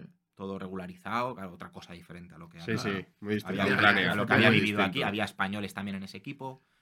Bueno, te haces a una idea. Te retrasan el, el juicio, pues se va al, se va al garete. Entonces, nada, sale lo del juicio, sale lo del tema este, yo ya me puedo marchar de ahí, me dice luego, te puedes coger la maleta sin marcharte, sin, sin decir nada, te puedes pirar. Entonces, nada, yo ya cogí, me marché. A todo esto yo en Ucrania ya había hecho, este año que estuve sin jugar, Borja ya se había marchado al Granada. Cuando empezaban ya casi a putearle, digamos que, que Hmm. cogió un contrato en el Granada en primera y se marchó al Granada. Lucas Pérez le firmó el Pau de Salónica Sí. Ah, y se marchó para allá, aunque antes le firmó el Dinamo de Kiev. mm. Y allí sí que le putearon porque no le dejaron jugar. Y no terminó de jugar allí. Pero bueno, luego tenía el Pau de Salónica que iba siguiéndole y le terminó firmando y fue para allá y le fue de maravilla. Entonces yo ya estaba allí sin españoles y sin nada. Entonces empecé a conocer gente ucraniana fuera del mundo del fútbol. Que la verdad que muy bien y me hicieron allí la vida mucho más, mucho más agradable, me hacían evadirme un poco de lo que yo estaba viviendo, aunque yo realmente estaba focalizando en decir, aquí toca aguantar esta final de temporada, que es cuando sale, Claro. pero es duro estar Joder. y es, y es complicado y estás sin cobrar y hay veces que dices, vaya, dejo este me piro, o aquí que Ya. pinto y es una situación muy complicada. Pero bueno, llegó el día, me pude marchar de allí, me volví para España y claro, dices, ¿y ahora dónde voy? ¿Ahora dónde voy? Sí, porque además llevas tiempo sin jugar. Y entonces, bueno, pues Miguel Melgar, que ahora es director deportivo del Fuenlabrada, me llama y me dice, Chris, ¿qué haces? Digo, estoy aquí en España, que me gustaría coger un equipo, aunque sea para entrenar. Y me dice, ¿te quieres venir al Huesca? El Huesca acababa ese año de, de descender. Y donde él trabajaba, que era la empresa de Bahía, estaban llevando, digamos, como la dirección deportiva. Me dice, vente y estás entrenando, ves el club cómo funciona, acabamos de descender, hay una opción de que por temas legales podamos otra vez eh, estar en segunda. Dice, con esto no te digo que te vayamos a firmar en segunda, ni mucho menos. En segunda olvídate. Pero en segunda, eh, bueno, por lo menos vas viendo cómo funciona el club, estás aquí entrenando, estás en dinámica y tal. Ah, bueno, pues venga, pues vale, pues me voy, me voy para allá. Entonces me voy para Huesca, empiezo a entrenar allí con, con los compañeros. Pues vengo aquí, era, esto era... Ostras, ¿cuándo era esto? Sí, sí, sí, sí, eso es pretemporada. Mm. Y, y entrenando con ellos, jugando un amistoso, otra vez el quinto meta. Joder. Es que me faltaba una, porque No te lo operado. dicho antes. Otra No vez te habían el- operado bien. No te no, operado. la otra. No. Otra vez el, el quinto meta. Y bueno, pues tenía ya un tornillo metido. Pero bueno, pues aquí en la. donde me había roto la otra vez el hueso, otra vez hizo. No se rompió el tornillo, sino que se te. Se me abre otra vez. Fueron un par- Nada, jugué cinco minutos de partido. Salí. Pero no por impacto, sino por. Otra vez por un, Por un apoyo. Un apoyo. Es decir, es más fácil cuando algo se te rompe por impacto, es más muy complicado reproducir ese mismo impacto. En cambio, cuando te rompes por un gesto, Claro. ese gesto lo sueles tuyo, repetir más claro. veces, es tuyo. Entonces ahí es más, es todo más complicado. ¿Sabes? No es lo mismo una rotura en el cuádriceps por impacto Cierto, cierto. que una rotura en el cuádriceps por un golpeo. Entonces cada vez que haces ese golpeo, el cuádriceps te sufre si no Sí. se te cura bien. Pues esto es lo que, lo que pasó, un apoyo y se me vuelve, se me vuelve a abrir. Claro, yo estaba ahí sin ficha, sin... Les digo, bueno, nada, no, ya está, no os preocupéis, voy a buscarme para, para operar. Ya está, esto es pretemporada otra vez. Entonces digo, venga, pues ya está. Entonces, bueno, hablando con mi padre, tal, bueno, a ver dónde me opero, tal. Venga, me opero aquí en Madrid. Buscamos un sitio, me fui a operar, pues nada, cambiamos ese tornillo, vamos a poner otro, chaval, a ver si este, este funciona. Me acuerdo que me rascaron un poco en la tibia hueso y te lo ponen en la Ah. zona, como un una especie de injerto. La operación no es nada del otro mundo, ¿sabes? Es decir, te sacan el hueso y te lo, eh, un tornillo te lo vuelven. Pues nada, otra vez, hacer recuperación yo solo, a mi bola. ¿Sabes? Esto es lo que, esto es lo que hay. Entonces, pues nada, estaba ahí viviendo con mis padres y recuperándome. Y claro, te hablo de que ya había pasado pretemporada. Esto era pues, septiembre, octubre. Y digo, bueno, pues ya parece que estoy medio bien. Vamos a hablar con gente para ver dónde puedo ir. Pues hablando con un representante de Barcelona, me dice, mira, el mercado que está abierto ahora y donde podemos ir si te apetece es a Nueva Zelanda. Digo, ¿dónde pilla eso tú? Eso queda, Eso no pilla cerca, seguro. pero, ¿Cuántos días llegamos allí, no? Entonces, dice, no hay entrenador español. Y bueno, es un equipo de ahí, la Liga Amateur. Pero bueno, este equipo es, dentro de que es la Liga Amateur, es el equipo más profesional. Este equipo ahora en diciembre ganó la Champions de Oceanía. Y este equipo en diciembre juega el Mundialito de Clubes en Marruecos. Ujú. Digo, ostras, claro, yo no sabía. Yo, cuando. De fútbol, es que también es verdad que jugar fútbol, pero nunca he estado muy Sí. puestísimo, ¿no? Pero te dicen la Champions. Yo creo que solo hay una. Y todos creemos que solo hay una. Pero no. Está la Champions de Oceanía, la Champions Asiática. Entonces, ah, bueno, que este equipo ganó la Champions. Sí, sí, la Champions de Oceanía. Digo, bueno, digo, dice, a ver, ya te he dicho que la Liga es amateur, dinero. Digo, mira, no pasa nada. Digo, el tema es que me den para mis gastos mil- 1.200, 1.200 euros. Y luego que una casa, un piso donde vivir, una habitación, algo tal. Digo, y, y los billetes. Me voy a gastar Sí, que te vas a la luna. Sí, sí. dice, venga, y un coche para poder moverme por allí, que ya que voy, pues hago turismo un poco, ¿no? Y sacamos provecho. Dice, sí, sí, perfecto. Dice, tranquilo, esto es un equipo serio, es un equipo muy familiar, muy dentro de que es amateur, pero digo, vale, vale, pues, nada, pues para allá que maletas y, y para allá que fui. Pero claro, ya llevaba casi año y medio sin, Sin en el dique seco, sin jugar. Entonces, nada, pues llego allí, allí había un español, Ángel, Ángel Berlanga, un central, que ya te digo, la historia de este chico es que él fue a Nueva Zelanda a aprender inglés. De- Después de sacarse la carrera, él jugaba aquí en preferente y tercera y dijo, bueno, apetece aprender inglés, ¿dónde voy? Dijo, cuanto más lejos mejor. A Nueva Zelanda, ya que voy. Porque Entonces, Londres. ¿para qué? Entonces miró y dijo, ostras, aquí hay un entrenador español en el Auckland Ah. City. Bueno, voy a llamarle, voy a preguntarle. Eh, consigo el teléfono o por un correo, no sé cómo lo hizo. Y dijo, mira, yo juego al fútbol en España, puedo venir aquí a probar, si te interesa.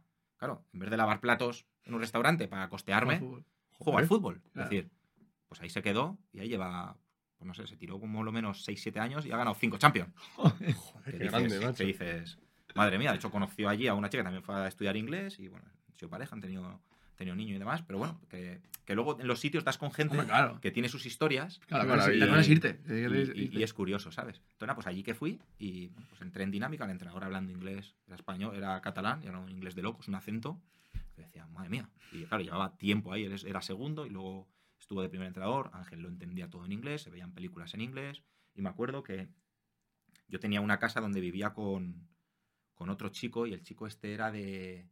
Ay, de Nueva. ¿Australia? De, una, de Fiji. Ah, Ah. vale. Este era de Fitch, este luego, este era delantero, era así moreno, bajito, fuerte, era delantero, muy, me parecía muy bueno, era muy rápido, luego se fue a jugar a Australia. Y luego ha estado en la Superliga India. Y bueno, pues yo vivía con él en una casita de estas de madera. Era curioso porque es completamente diferente a cómo se vive aquí. Nosotros vivíamos un poco más afuera. El centro es como muy, muy industrial, muy industrial, no, muy de, muy de, de oficinas. Sí. Y las afueras es todo casita así de madera, tipo de película. Entonces, vivíamos los dos ahí. Yo hacía vida mucho con los españoles, él le venía a la novia, hacía también con compatriotas suyos que había por allí. Y, y los espa- y, y el- había españoles, español Ángel, y luego había un argentino y un japonés. Y vivían todos en un chalet de una chica que alquilaba habitaciones. Y, todos- la chica tenía una niña de 14 años y hacía- hacíamos allí como comuna. Es decir, yo de mi casa iba a dormir solo, porque luego me iba allí y nos Ah, veíamos películas, convivíamos, hacíamos una merienda. Esa chica también vivía con otra amiga, entonces era un chalet grande. Y decía, pues estoy de maravilla. Es decir, profe, a venir al fútbol, fútbol poco, ¿sabes? Pero bueno, estoy viviendo aquí una experiencia gozando. de la tío. hostia. Y luego el campo tenía una grada solo. Y luego en un fondo tenía como, digamos, la zona de vestuarios y una zona arriba que era como una especie de, de tribuna, por así decirlo, donde de ahí había ventanal y se veía, había un restaurante y se veía el, el partido, ¿no? Y después del partido subíamos ahí y, y se repartían premios al mejor jugador, junto con el otro equipo. Ah, Junto con el otro equipo, hacías merendola, o comías, o les, tercer poni- les tiempo, ¿no? preparabas algo Como el rugby. y se elegía delante de todos mejor jugador y, y demás. Era curioso, era curioso. Era un poco así.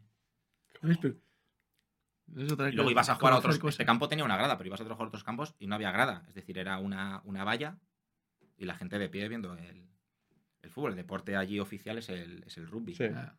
Entonces, fútbol americano. No, no, no, no, no. Bueno, el fútbol americano, no, el, el rugby. Entonces, mm, luego en los gimnasios, teníamos un gimnasio al que podíamos ir. Entonces, entrenan, igual que aquí entrenas un poco para hacer tu cuerpo más, más fitness, allí Mm. lo entrenan, pero para hacerlo estilo rugby. Es decir, mucha pierna, mucho Claro. salto, ya. mucho, Grande. muchos estilos. Entonces, bueno, me sirvió para ver otra, otra Joder, cultura, otra otro- cultura, experiencia. otro estilo de vida, otro experiencia, ¿sabes? Qué guay, tío. Y por ir avanzando. Aprendí en- algo de inglés. por- algo. Por, a- por Pero ir bueno. avanzando en la historia, ¿qué pasa después de Bueno, eso? pues mira, juego unos partidos, juego el Mundialito de Clubes en. Marruecos, nos elimina el Raya Casablanca, porque Otro al check. ser una, una Europa League, una Champion, digamos, campeón de Europa, ¿no es? ¿Cómo he dicho que era estos? Campeón de... Cham- la Champions Champions. Liga. es, la Champions Champions. League. al ser una, digamos, una liga menor, una Sí. Champion menor, juegas contra el anfitrión, uno de los anfitriones del país. Es decir, el Raya Casablanca no ganó ninguna Champions, solo que era anfitrión Ah, de allí en Marruecos que se jugaba. Bueno, pues nos eliminó y bueno, pues una experiencia de locos. Otra- Hicimos parada primero en Barcelona, porque el entrenador de Barcelona y lo organizó allí, un pequeño stage, y de ahí fuimos a, a Marruecos. Entonces, bueno, pues ahí estuvimos en Marruecos como 5 o 6 días. Claro, allí todo es como, pues, como un mundial, pero en pequeñito, claro. ¿sabes? Y la verdad que, Joder, guapísimo. que de maravilla. Encima tú vas, bueno, vas sin presión, vas Claro. sin... Competición digo, que, no- nos- otra competición que juegas. Eso joder. es. Nos eliminaron y bueno, pues de vuelta a Nueva Zelanda. Ya era enero, jugué un par de partidos y ahí me dijeron que si encontraba algo más profesional y me quería ir, que no habría problema. Entonces, bueno, pues moví un poco el avispero y me sale una opción para ir a, a Grecia. Un 20 de enero me sale una opción de ir a un primera de Grecia. Me, pues a través de un amigo que estaba ya en Grecia en segunda, el representante ese que estaba allí, pues lo típico, le mandas highlight, le mandas vídeo, le mandas tal, le habla, ostras, sí, sí, sí, tengo aquí, vente, vente para acá que tengo. Bueno, pues para allá que voy, a Atenas, me voy a casa de mi amigo, era un equipo de, de allí de Atenas, el Apolón. Me lleva el equipo, esto ya te digo, 20 y pico de enero. este equipo estaba en descenso. Yo llego un viernes y ellos estaban de viaje. Bueno, espérate a que venga el equipo, la semana que viene entrenas con ellos. Ganan. Semana siguiente entreno con ellos, digo, bueno, el contrato tal. Espérate, espérate. Fin de semana, ganan. Salen desde el censo, Espérate, espérate. pues no necesitamos a nadie. Y yo digo, oh, muy bien, veintipico de enero, veintifinales. Digo, ¿dónde voy? En Grecia. Pues el representante este me dice, mira, te puedo meter en un sitio de, de segunda de Grecia, Olympiacos Bolos, y hay entrenador español, y ha visto tus vídeos, te conoce algo de España, y si quieres, y digo, bueno, pues vamos para allá. Pues no sé si me daban 40.000, o no, era medio año, imagínate, 25.000 Sí. por medio año. Bueno, pues más ayuda para piso, digo, bueno, pues estoy aquí, si es que, que ¿a ¿dónde voy ahora? Sí, sí. Vamos para allá. A estas alturas. A la año. Entonces, pues para allá que fui. Para, para otra ciudad, la verdad que la ciudad muy bien. Y allí jugué todo. Pero había un playoff, tenía año y otro año en primera. En primera Mm. creo que tenía 70 netos. Y dijo, pues íbamos primeros, había dos grupos en aquella época en, en- en Grecia. Mm. Y luego entre los dos grupos hacías una especie de liguilla. Pues en la liguilla íbamos bien encaminados, estábamos ahí en los puestos de arriba para ascender. Y me fracturé una entrada, un contrabalón, me fracturan peroné. Joder. Encima también hay otros dos que caen de rodilla y pues, al final el equipo un poco mermado porque éramos todos titulares. No sé, si hubiéramos estado a lo mejor tampoco hubiéramos subido. No terminamos de subir. Yo con el peroné roto, me opero allí, final de temporada, vacaciones, yo con una escayola de locos. Pues allí me quedé más tiempo, me quedé como 20 días más hasta poder viajar. No puedes viajar recién operado, que el pie se te pone. Entonces, bueno, pues estuve por ahí, también conoces gente de la ciudad y estás, bueno, al final soy una persona que se relaciona bastante, soy bastante solitario porque no me importa estar solo, pero luego me relaciono muy bien con la Qué gente. Y bueno, pues por allí me quedé, pero claro, acaba temporada y yo peroné en el aire a ver quién te firma. Ya. Me volví a España y a recuperarme yo solo, otra vez, como aquel que dice. Entonces me pongo a entrenar yo solo en el parque, hablo con el presidente del, del Villaverde Botiche y digo, mira, puedo empezar a entrenar aquí con vosotros, regional. Entrenaban por las tardes y yo por las mañanas me acuerdo que me iba al parque pues, a hacer una serie de carreras, una serie de cosas. Y luego me acuerdo cuando se juntaban ahí gente para jugar en el parque, cuando les faltaba uno decía, ¿puedo? Y me metía un poquito a hacer, pues eso, en un campo de tierra, en un parque, pues a jugar no te dejabas la vida, pero sí me valía un poco pues, para moverte, para ver Sí, ciertos sí. apoyos y, y- y ciertas cosas, era así. Y luego por la tarde iba a entrenar a regional a- en el Boticher. Y es lo que te digo, el primer día dices, hace. Joder, macho. Vaya el nivel, claro, un poco. Pero a medida que van pasando, vas con Al final me acogieron muy bien y es, y es de agradecer. El entrenador encantado, jugaba amistosos con ellos, jugaba algún amistoso y todo. Y el entrenador ya me decía, tú, Cris, quédate. Intentamos ascender a tercera. Y digo, hostia. Digo, si me pagan lo de Ucrania, te juro que me quedo. Digo, pero es que no me lo van a pagar. Para esto lo de Ucrania se supone que me lo tenían que pagar y no me lo pagaban. Empezaron a quitarles puntos y este perfil de cosas. Pero no me pagaban. El tema es que entrenando aquí ya llegó un momento en el que yo me veía bastante bien y bastante suelto. Entonces, bueno, pues a través de, de la gente que me, que me llevaba, pues hablamos con, con el Villarreal y yo como tenía allí mi piso, les dijo a ver si puede venir Cristóbal a, a entrenar con el, con el filial para, para terminar de recuperarse, encontrarse. Ujú. Yo te estoy hablando que es octubre. Sí. Claro, yo todo el año otra vez sin, sin jugar. Entonces me fui para allá, yo me fui a mi piso y fui a entrenar con el, con el filial. Los chavales me acogieron Joder, ya ves tú. de la leche y algunos incluso habían sido antes, estaban en cadetes o tal, Claro, y se claro. acordaban de, Claro. de haberme visto. Bueno, tendría ya 30. Fácil 30 años. en ¿eh? aquel, claro, yo ya tenía ahí casi unos 30 prácticamente. En aquella época estaba Valverde en el primer equipo y algún entrenamiento sí que entrené con el primer equipo. Y la verdad que al principio los chavales me pasaban por todos los lados, hacíamos reducción, me pasaban por todos los lados. A medida que iba pasando el tiempo, decía, "Eh, estás cogiendo ya, estás cogiendo ritmo, ¿eh? Se te ve ya mejor. O sea, a medida que se me fue mejor, pues otra vez, vamos a mover el avispero. ¿A dónde vamos? ¿No? Pues, pues eso, pues escribes al diablo para que te lleve donde sea. Al final yo aquí tampoco tenía mercado, en segunda B no me apetecía tampoco meterme. Digo, si es que yo me veo, cuando juego me veo bien. Yo en Grecia en segunda me vi bien, me quisieron renovar en segunda y no quise, porque me veía bien, pero claro, te tienen que ver bien también Claro. físicamente y que, y que te respeten. Pues no sé cómo contacté con un tío, un chileno en, en Indonesia. Te hablo de un 20 de diciembre.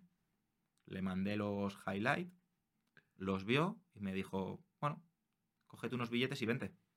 Si quieres, te puedo encontrar un equipo aquí. Para probar. Dice, te van a dar unos 70 mil dólares. Y dije, sí, venga, vale, me piro. Compré los billetes por internet y tiré para Indonesia. Aparecí ahí en el aeropuerto, me vino a buscar su sobrino, un chileno, hablaba español por lo menos, y me acuerdo que llevándome, claro, una allí otra cultura, motos por todos los lados, un atasco, y decía, "Uf, qué barbaridad, un calor, unos sudores. Madre mía. Y bueno, y este me dice, ¿qué desayunas? Siguiendo en... Digo, ¿qué desayuno? Digo, yo qué sé, pues lo normal, ¿no? Leche, pan, galletas, no sé. Pues todo el mundo. Dice, vale, paramos en un supermercado, me compra un brick de leche, unas galletas, las monta en el coche, me lleva a un hotel, que era para verlo el hotel, un aparta hotel, por así decirlo. Me suelta ahí, me mete en la neverita la leche y, y las galletas las deja fuera y me dice, bueno, mañana te llamo por la mañana. Tú desayuna y mañana te llamo por la mañana. Me veía así en el... Digo, yo cago aquí, tío. Así que nada, bueno, pues al día siguiente me llamó por la mañana, cumplió, por lo menos cumplió. Y yo digo, ¿pero cuándo voy a ir a un equipo? Dice, no, estamos, estamos ya concretando para que vayas a un sitio a, a probar. En los próximos días podrás ir. Ahora, eh, coge una mochila con ropa que te voy a llevar a, a un sitio a que entrenes. Y me llevó a un gimnasio y me dije, en dos horas vengo. Tú entrena y ponte fuerte para cuando lleguen las pruebas. Yo con 30 años, ¿eh? Estoy flipando. Claro, claro. Digo, Efectivamente. pero el tío me llevó a un sitio donde había gimnasio y luego había un campo de cepa artificial. Y yo digo, pues nada, pues aquí que voy a darle, yo qué sé. Pues vamos a esperar a que. Y luego por la tarde a lo mejor venía. Decía, vente, que hay más compañeros. Digo, compañeros. El tema es que esta gente se encargaba de traer pues, a todos los de habla hispana y los metían en los equipos. En los equipos solo había tres extranjeros. Y ellos se encargaban de meter a todos los hispanos, digamos, en Indonesia de habla hispana. Entonces a lo mejor nos juntábamos una tarde y decían, chicos, echad aquí un fútbol tenis y practicáis un poco de habilidad con el balón y estéis en contacto con el balón.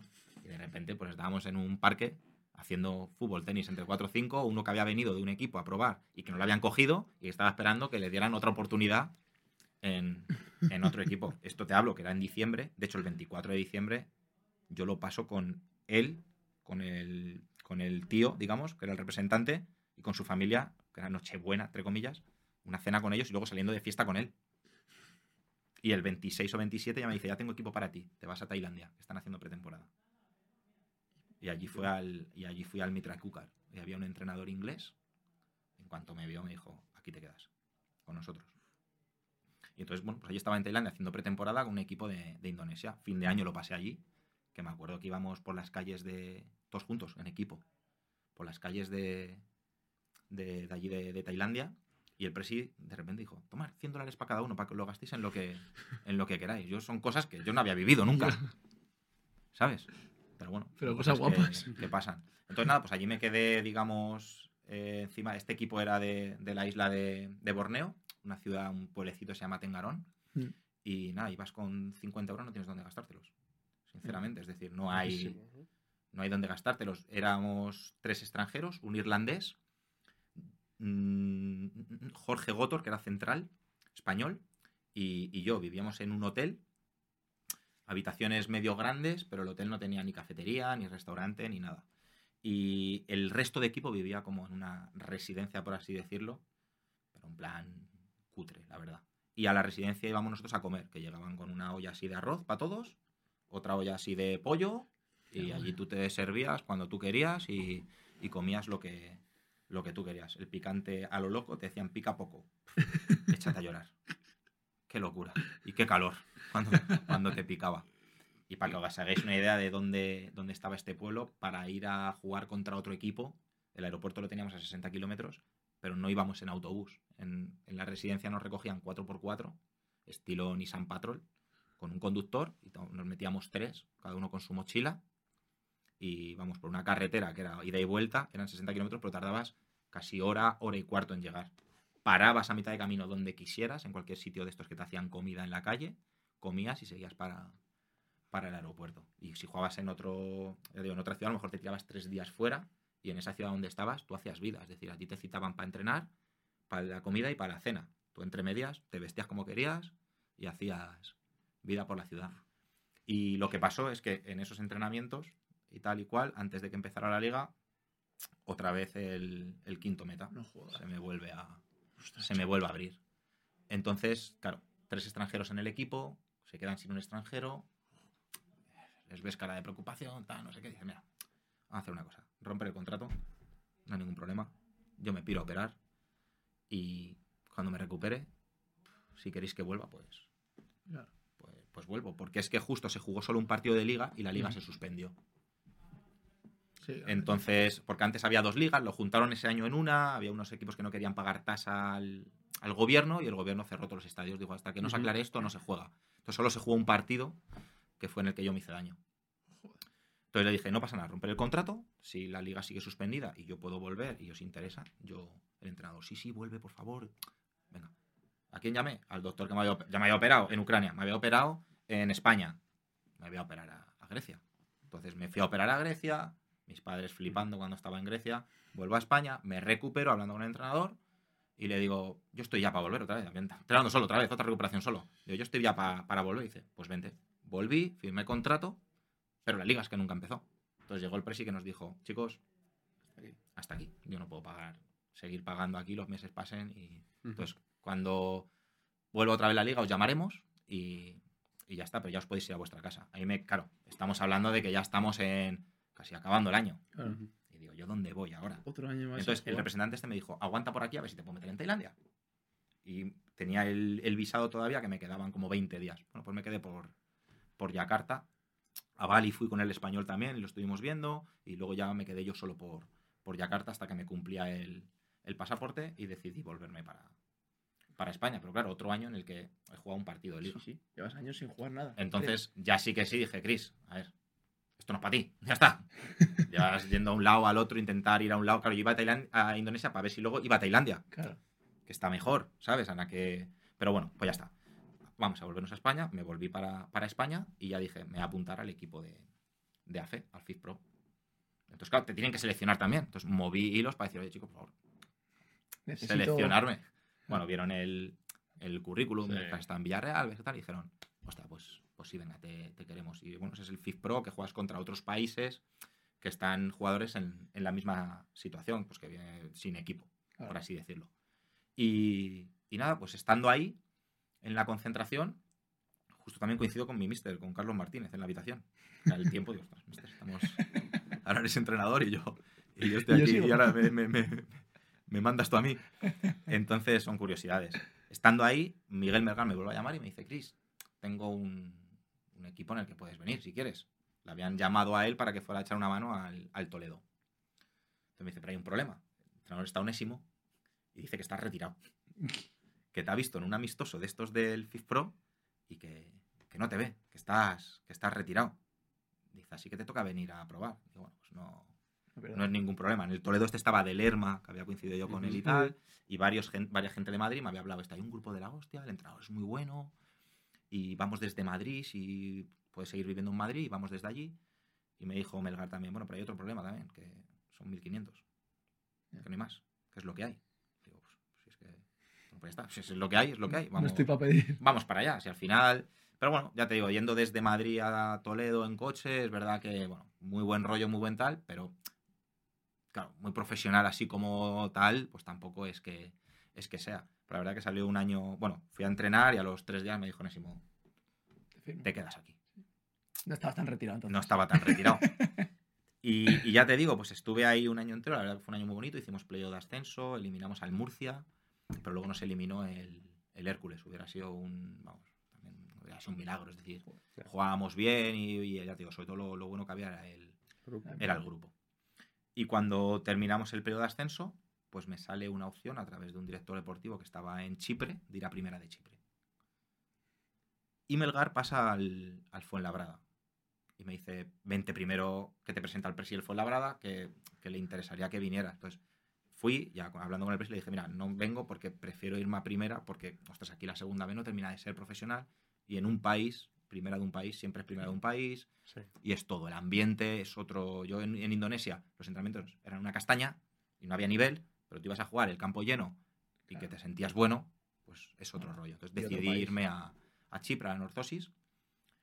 Arzosis. ¿Dónde está Sí, sí, nuestro sí, sí, sí, eso Outsider es. Castel. Castel? Eso es, está Fran García también por ahí Sí, ahora, sí. que le recomendé que fuera. Sí. Y ya te digo, a mí mi historia allí tampoco fue muy buena porque es que en pretemporada no ganábamos a nadie. Yo iba cobrando 40 netos. Firmaron a gente de segunda de España que venían cobrando 80, 90. Y yo, es verdad, yo y un serbio que veníamos cobrando poquillo. Yo iba en 40 netos. Mm. Pretemporada no ganábamos a nadie. Digo, le dije al serbio, "Pf, como les dé por firmar, vamos al aire tú y yo, que es muy fácil llegar con nosotros a un acuerdo. Efectivamente, firmaron a Colunga y a un, y a un nigeriano y le dije, Está. Me a un acuerdo con el club, no sé si me dieron 18.000 euros. Y Melgar se enteró y me dijo, vente para el Fuenla, aquí ya llevaban tres partidos de liga. Y ahí que, que recalé en el Fuenla. La historia del Fuenla. Y bueno, pues mira, ocho, ocho temporadas aquí en. Ocho temporadas seguidas en el Fuenla, tocando, ya te digo. Cada año ha sido una cosita nueva, un pasito adelante, menos estas dos últimas temporadas que quizá, bueno, pues ha habido un- Cuando un- vas un a Fuenla. ¿qué años tienes? Pues tenía, mira, 31 para 32. Cuando voy a Fuenlabrada tengo 31 para 32. Ya te digo, llego en la tercera jornada de liga y ese primer año, bueno, pues no, es del, no iniciamos del todo bien, pero es verdad que luego empezamos a enca- encadenar buenos resultados y terminamos haciendo pleo de ascenso. Que nos elimina eh, el Villanovense. La primera eliminatoria nos elimina el Villanovense. Es el primer año. El primer año. ¿Segundo? Luego el segundo, pues ya también está ya el Cata Díaz, está Luis Milla. Es decir, teníamos equipito, Ahí ese, digamos, ese de la. Comunidad de Madrid bueno. Ah, no, ¿Ese año llega Gullón o es el siguiente? Ese año llega Gullón, pero En llega Navidad. lesionado en Navidad. Eso Ah. es, Mm. llega tocado en Navidad. O sea, Porque Milla se va a Tenerife. Eso es. ese año que eso es, a Milla. de- Eso es. Eso es. Y nada, pues ese año la verdad que, que bastante bien, ¿no? Y equipo potente, eh, estamos, estamos bien. Ya digo, yo en el Fuenla firmo, ya que te empezaba a dar números, te doy números. En vez- no sé si el primer año, como venía, que sabían que había rescindido allí, firmo por 25 más lo que me habían dado allí. El segundo año 35 y el tercer año en segunda B por 40. 40, 45. Brutos, te hablo brutos, ¿eh? Sí. Hablamos brutos, que no veas. Y- Hombre, y sobre todo Claro, acostumbrado a lo que viene. Claro. tú- En España que habla bruto. Y lo sí, que sí. te digo, el segundo año que estoy en el, en el Fuenla, eh, también hacemos pleo de, de ascenso. Eliminamos a la Real Sociedad B, que marcó, marcó gol. La, la jugada la hace Dioni. Yo llego para empujarla. Pero bueno, ahí queda en la historia. Ahí no la puede volver a pasar, ¿eh? ahí no, no me queda, estaba bajo la línea. Si no se lo hubiera dado, que lo La, metiera él. la de Guti de tacón. Era, el encargado. Y, y ya te digo, luego nos elimina. Ah, nos elimina el Villarreal B. Con. con ay, el morenito este de arriba, ¿cómo era? Eh, ¿El extremo? Sí, el extremo. ¿Chuguece? Sí, ¿Puede Chuguece, nos mete un golazo que no veas. Aquí en casa le competimos bien, pero allí es claro, verdad que no- sí, se ponen por delante y ya, no- pepino.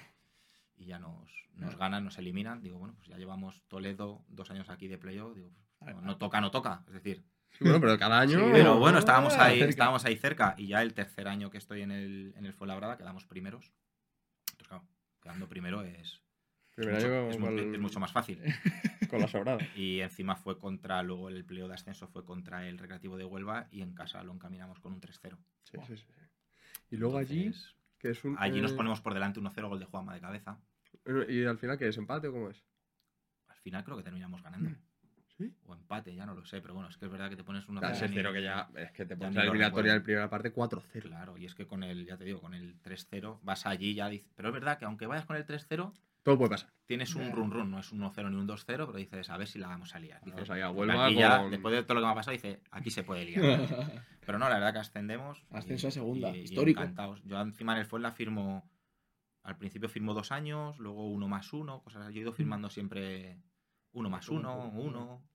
Y ya te digo. Es eh, histórico ascend- para Fuenla. Ascendemos, lo celebramos en Fuenla, es la primera vez. Al final, fue la verdad sí, la la última etapa esta sí que ha estado, pero Claro. Estado muchas temporadas en tercera división. Por eso, por eso, que es algo. sea, es- esa es la Y realidad. tú importante, ahí. Sí, yo he estado jugándolo, la verdad que lo he jugado todo, he tenido esa suerte de, de jugar también en varias Pero en posiciones. segunda, todo también. Y el primer año sí que jugaba más en banda y luego ya sí que me fui metiendo ahí por dentro. Cada vez yo que jugaba en banda me metía cada vez más por dentro. Y al final ya me gané ahí un sitito en, en el medio. Y bueno, pues ahí hasta. Pero Hasta ahora que es donde más que cómodo Es curioso, una tío. locura, tío. Es que es una locura porque estaba hablando de que estabas hace nada en un tren ahí en una litera eh, con Y una mochila en un sin parque, saber es o decir, entrando en un parque y, y- y de repente otra vez voy a ascenso a segunda, Tío, tío. pero que se, juega, que se juega 100 partidos en segunda. Sí, sí, sí. Luego ya te digo, estamos luego tres, tres, eso es, claro, tres estamos años. tres años. Es que se en- juega más de 100 partidos, en seguramente. segunda. y Sí, he jugado ahí, pues todo. Es que he jugado Es todo. que es una locura. Es que he tenido esa suerte de jugar todo, no me he lesionado prácticamente al quinto meta olvidado, Qué barbaridad. por fin. Eso te iba a decir, que encima Entonces- teniendo lesiones puñeteras. No, no, muy bien. Qué locura. Y jugándole a Teo, jugándolo, jugándolo todo. Una pena el tercer año el descenso. Eso Una pena también el primer año con el tema de, del COVID, de todo lo que pasó. Eso, que nos eso. quedamos Esa un historia punto. cuéntala un poco. Quedamos, bueno, pues, fue última jornada en segunda división y es cuando vino todo el tema de, del COVID. Jugamos contra. Última jornada de segunda división, ya te digo, es que era. Y de repente llegamos allí al hotel de Coruña después de habernos hecho unas pruebas en, en Fuenlabrada, que en Fuenlabrada te hacías el típico test rápido, que salieron todos negativos, entonces pudimos entrenar, y luego te hacen unos test que sí que se los llevan al laboratorio a analizar los dos tipos de test, pero si uno te daba ya negativo, pues podías entrenar. Después de entrenamiento cogemos avión para, para Coruña, llegamos al hotel y a la hora de estar en el hotel, a la media hora de estar en el hotel, chicos, cada uno a su habitación que, que han salido tres positivos. Claro, última jornada, tienen que hablar todos los equipos porque la gente se juega cosas. Y la última jornada se juega en el mismo horario. Unificado, claro. Entonces nosotros cada uno ya estamos en una habitación, no sabíamos quién eran los que habían dado positivo, porque al final es un poco de... Sí, sí, sí. Luego ya sí que se fue, no sé quién Sí. era. Pero luego, a medida que pasaban los días, te iban haciendo test todos los días. Yo me acuerdo que di el cuarto día de estar allí. Y ya te digo que desde que llegamos a la media hora nos fuimos cada uno a nuestra habitación y ya no nos movíamos de allí. Yo tuve suerte, me tocó una habitación esquinera y tenía como varios ambientes. Tenía un ambiente de salón y uno de, Ya. de cama, con baño. Entonces, pero claro, había compañeros que estaban en una habitación. Desde aquí, nada, agradecer el trato que tuvieron en el hotel fue, fue espectacular, pero sí que me quedo que parece que el Deportivo La Coruña descendió por, por nosotros Mm. cuando ni habíamos jugado. Es decir, el Deport Dependía. teni- no dependía de él, tenía que ganar y dependía del resto de resultados. ¿Qué pasa? Que se pactó como que se jugaran los partidos menos el nuestro. ¿Qué pasa? El Deport, bueno, dependía de varios factores para salvarse y nosotros con un punto nos valía para, para el playoff. Entonces era una situación comprometida para el resto de equipos también, es de entender. Pero no les ibas a tener, no iban a estar parados cuánto tiempo. Claro. Claro. No lo Entonces, sabes. Se decidió que, se, que jugaran para así poder ellos ya organizarse. El que estaba en playoff estaba en playoff y alguno estaba cerca y dependía de nosotros, pues podía seguir entrenando a esperar. Bueno, ¿qué pasó? Que el- por- se dieron los resultados que el Deport descendió. Entonces todo eso desencadenó que sí que nos echaron como la culpa a nosotros sin haber jugado todavía. Con haber, me han jugado 41 partidos y la culpa es... Se habló mucho también de que nosotros habíamos esparcido el virus por allí o que habíamos ido por las zonas comunes, que no, que no, es, no es real. Ya te digo, nosotros fueron... Yo a los cuatro días di positivo. Entonces, a los cua- desde que das positivo tienes que estar 10 días hasta que te puedes, te puedes marchar. Y hubo un compañero, Miquel, que cuando ya no estábamos yendo, los primeros que no, los, hubo gente que no dio, entonces se pudieron marchar a los 10 días de haber estado en contacto con un positivo y no dar. Y los que dieron al principio a los 10 días ya, aunque sigan siendo positivos, era como que no contagiaban y te podías marchar. Pero Miquel Iribas, que nos fuimos los últimos, y él dio como el último día que no podía dar. Es decir, él a los 10 días se podía marchar, pues el día 9 dio. Entonces te tienen que dar otros otros 10. 10 días más. Bueno, Y nada, pues fuimos volviendo a Madrid, digamos, por, por grupos como podíamos. No podíamos entrenar porque la liga no te permitía que siendo positivo entrenaras. Y los que podían, pues estaban entrenando, tiramos de gente del filial. Y claro, en algún momento había que jugar ese partido, porque estaba parado el playoff, porque dependía también de si nosotros nos metíamos. Entonces, bueno, se tuvo que ir a jugar ese partido pues con los que éramos y con la gente del filial que, bueno, pues pusieron todo de su parte y, y el partido, bueno, pues no se pudo, no se pudo dar. Terminamos terminamos perdiendo. El empate nos valía para habernos metido en playoff, pero bueno, no conseguimos. Íbamos muy mermados, veníamos incluso sin entrenar la gente. Entonces, bueno, pues se dio así. Fue una pena porque te hubieras metido en un periodo de ascenso que Joder. era muy difícil subir, está claro, Sí, con pero los no equipos te lo que quita había. nadie. Pero Sí, pero joder. Nunca es- sabes, esto es un fútbol y, eso te iba a decir, un y playoff, nunca, nunca y nunca sabe. Pero bueno, fue Mm. una temporada al final muy bonita. Sí.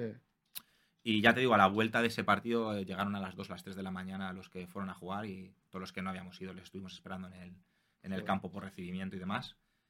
Bueno, pues por el trabajo que habían hecho, por el esfuerzo, al final se- ellos venían siendo como diciendo, Joder, por nuestra culpa no, no, por nuestra culpa no, esto al final es un equipo y, y es lo que nos ha tocado vivir. No, y justo, que al final son situaciones igual que pues, a los del Deport, que al final son es. situaciones Eso es. eh, especiales que a todo el mundo en la vida nos que tocan. nadie quiere que, que te pase y bueno, pues te ha pasado. Pues, pues ya está, afrontarla de la mejor manera posible, como todo lo que me ha pasado en la vida y como lo que le pasa a, todo el mundo. Año siguiente, en segunda, fue esto que no había gente en las gradas y tal, y bueno, se, dio un- se hizo buen año también, Sí. se hizo buen año. Y luego el tercer año en segunda, que fue, digamos, el, el peor año de- del equipo en segunda, se, bueno, se hizo de descenso, un- una temporada muy larga, muy dura. Al final, cuando llevas tanto tiempo en un club, lo sientes tuyo y, Sí.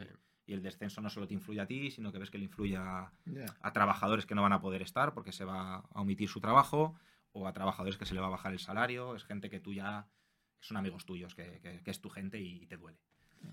Y nada, después de ese año, bueno, pues primer año en primera red, año, año también duro, complicado, una categoría muy, muy, muy difícil, muy competida, no tiene nada que ver con la segunda B de antes. Y se pasó una temporada también, fue larga, fue dura, y nos salvamos en el último partido. Quedamos los 11.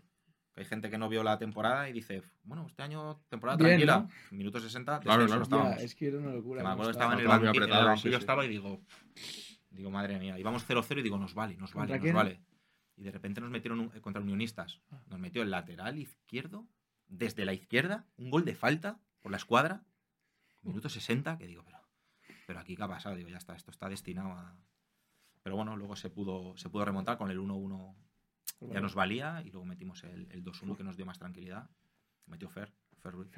Crack. El 2-1. Crack. Saludo para hacer. Y, Fenómeno. Y la verdad que, bueno, ya Oh. te digo, y este año, pues afrontándolo de la mejor manera posible. Hasta ese año lo había jugado todo. Este año tengo otro tipo de rol dentro del, del vestuario, jugando más segundas partes, más minutos finales. Pero. A un nivel que lo vimos Mario y yo el otro día. Sí. A un muy buen nivel. Ayudando sobre todo a los compañeros, ayudando al club, ayudando al mister en lo que, en lo que se pueda. Al final, cuando tienes cierta edad, ya pues. Sí. eh, tienes que saber que puedes ayudar de, de- Sí. de- de más maneras. Y es lo que, es lo que intento hacer. Pues aprovechamos para mandar saludos a mucha gente ahí del, Joder, del Fuenla que Mucho crack. Ahí. a Raúl, a Galin, a A Fer, al entrenador, a Carlos. a Carlos. Crack. Joder, sí, sí, que hay mucho, mucho crack. Sí. Fue historia, tío, yo estoy flipando. Nada, mucho que no- altibajo, es decir. Pero es que es una locura, arriba, abajo, Sí, sí, dentro de todos estos países, muchas historias, muchas cosas. Y lo que decimos que al final tú lo cuentas Eh, así y pues eso, con el humor este y tal. Sí, pero que- hay momentos, momentos No, top pasado- que dices tal, pero mal, momentos, momentos eso duros. es de pasarlo tú solo ahí mal. Pero sí, bueno, sí, sí. Luego que- lo que digo que yo creo que sí que sé estar conmigo mismo solo y eso es también es- Importante. Es, importante. Luego tienes siempre el respaldo de la, de la familia incondicional. Pero bueno, que hay que vivirlo. que esto es- Sí, sí, Pero mola- no es fácil, que no son el futbolista muchas veces hay muchos como yo, otros que ojalá o a todos les vaya mucho Ya. mejor, más lineal, mucho más en la élite, sin Hmm. estos altibajos, pero que en el mundo del fútbol hay, hay de todo. Nada, yo darte la enhorabuena y las gracias. de Joder, verdad. ¿sabes? Eh, con- tienes 39 años, has 39, cumplo ahora 40 en abril, no veas. ¿eh? dicho. Es que Eh, ya lo, lo pienso y digo, ya tío, son muchos, ya son muchos. Qué carrera. es- pero o es qué carrera, son tío. muchos, eh, La muchos. carrera es espectacular. Sobre todo la el... todo lo que has vivido, tío. eh, Que Sí, sí, no son te yo lo digo, digo, son experiencias que son son. experiencias. El fútbol al final me ha dado muchas cosas. Dinero lo que menos, a ver si cobro lo de Ucrania y, ya, y entonces ya diré, también me, ha dado, también me ha dado dinero, ¿no? Pero sobre todo, bueno, conocer otras culturas, gente en otros países, conocer muchos jugadores. que Claro. Al final, yo no es que tenga relación especial con uno, pero saben que me tienen aquí para lo que quieran, me, me llaman, me consultan, me, me preguntan y saben que siempre tienen la, la puerta abierta. No, o sea, el ejemplo, Sí, sinceramente, es el, el- el tiempo que llevamos aquí hablando, Sí, sí, que es que podríamos tirarnos aquí, es Sí, una sí. Locura. mucho ¿Por qué? Porque te has movido, porque has sido Mucho, valiente, porque... Porque la carrera ha sido larga, ¿no? porque- todo. Tío, nunca te has Hay rendido, muchos años. tío. No, pero es verdad, No, claro. mucho, si mucho, lo que dice. Mario, si con tenías 30 y algo, otra vez el quinto meta, puedes decir, oye, con 30 y algo ya, otra vez el quinto meta me va a seguir dando problemas, ¿por qué no? Y hasta luego. Le He pasa- ganado dinero, tal. le suele pasar también a gente, ¿no? Que sale de niveles. Es decir, yo lo entiendo también. Sales de una cantera del Madrid, Claro. después de estar 10, 12 años en el Madrid, que tienes todos los servicios a tu disposición, meterte en otro perfil Mm. de vestuario mucho más humilde y dices, Complicado. se te van las ganas muchas veces, ¿no? Yo es que tampoco, como nunca he estado a ese nivel, creo, ni me he considerado estar a ese nivel, pues siempre estás ahí un poco en la pelea y siempre he confiado en que digo, ostras, si es que si cojo esto, seguramente. Sí, Hay, gente que, hay esa- gente que con menos tiene esa actitud. Entonces, pero bueno, al final los futbolistas muchas veces solo ves, te fijas en uno que está en el extranjero y dices, joder, qué bien le va. Claro, claro, ves la punta del iceberg, Claro, no claro. sabes todo lo que hay. todo lo que hay. a mí me ha pasado, es decir, yo entiendo que haya gente que diga, joder, ahora están, como estás en segunda división, no ves, hay cuatro playoffs Claro. detrás, hay un trabajo detrás de que no sabes, de incertidumbre, de que no sabes dónde acabar, de y porque se me dio mal, por ejemplo, lo de Indonesia, pero a lo mejor ver Indonesia juegas, se juega la liga y acabo en Tailandia, Tal cual. en no sé dónde. Y te no lo has sabes. buscado de esa manera, ¿sabes? Entonces, bueno, el tema es buscarlo, Buscarlo, intentar. Luego también te tiene que llegar, ¿eh? Que esto, si yo no hubiera ascendido a segunda, pues no tocas segunda Ya. más. No, Sí, no sí, pero... Porque te has Hay movido. pelearlo. Pero efectivamente. Ya has movido la- el avispero, Ah, que me ha gustado una- mucho. es. Sí, sí, y además unas cuantas veces. Qué locura. No, pero es que es eh, para destacar, la verdad, porque eso no lo hace todo el mundo. Que vamos a hacer última pregunta. Venga, vamos con la última pregunta. ¿Quién te gustaría que viniese a hablar con nosotros, como hemos hablado contigo? Que la verdad que yo te lo juro que te alucina. Pues así como, digamos, futbolistas humildes y tal, estaría bien Fer Ruiz o Carlos de Lerma, que bueno, de Lerma es de aquí, de Leganés, Mm. y aunque esté en Marbella puede, puede venir. Jugadores así más conocidos que pueda conocer más todo el mundo, pues Lucas Pérez, que me parece también de personalidad es, es diferente y le Sí. tienes que conocer y tiene un corazón enorme cuando, cuando le conoces y le sabes llevar. Guay. Y luego, bueno, pues también puede venir, por ejemplo, Miguel Melgar o puede venir Rodri. Van a Me venir parece que son otro perfil, dicho, son ¿eh? gente que son directores venir. deportivos, Sí. No, no, representantes muchos. y tienen también seguramente muchísimas historias que contar. Van a ir muchos, muchos. Invitaciones lanzadas. Lanzadísimas. Eh, Cristóbal. Delante la como dice Mario, gracias. No sé eh, ni qué decir, la verdad. Hemos pasado un rato espectacular y, Igual, eh. y darte la enhorabuena por tu trayectoria, por lo que te queda, que como te hemos dicho, nosotros te vimos otro día y te seguimos, Ya poco, ya poco. te vemos dando guerra, así que nada, desearte lo mejor y darte la enhorabuena por ese pedazo de trayectoria gracias. Gracias a vosotros que sigáis con esto, con esto que hacéis, que la gente yo sé que lo disfruta mucho y, y dais que hablar. Y encima, bueno, pues traéis gente que, que cuente historias, que no es la típica historia de, de que todo me va, me va bien, porque bueno, Son siempre- historias, las son- historias son que historias molan. reales. Eso es. Son historias que nos reales. pasan a todos. Eso es. Eso es. Mil gracias, de Gracias verdad, mil gracias. Adiós.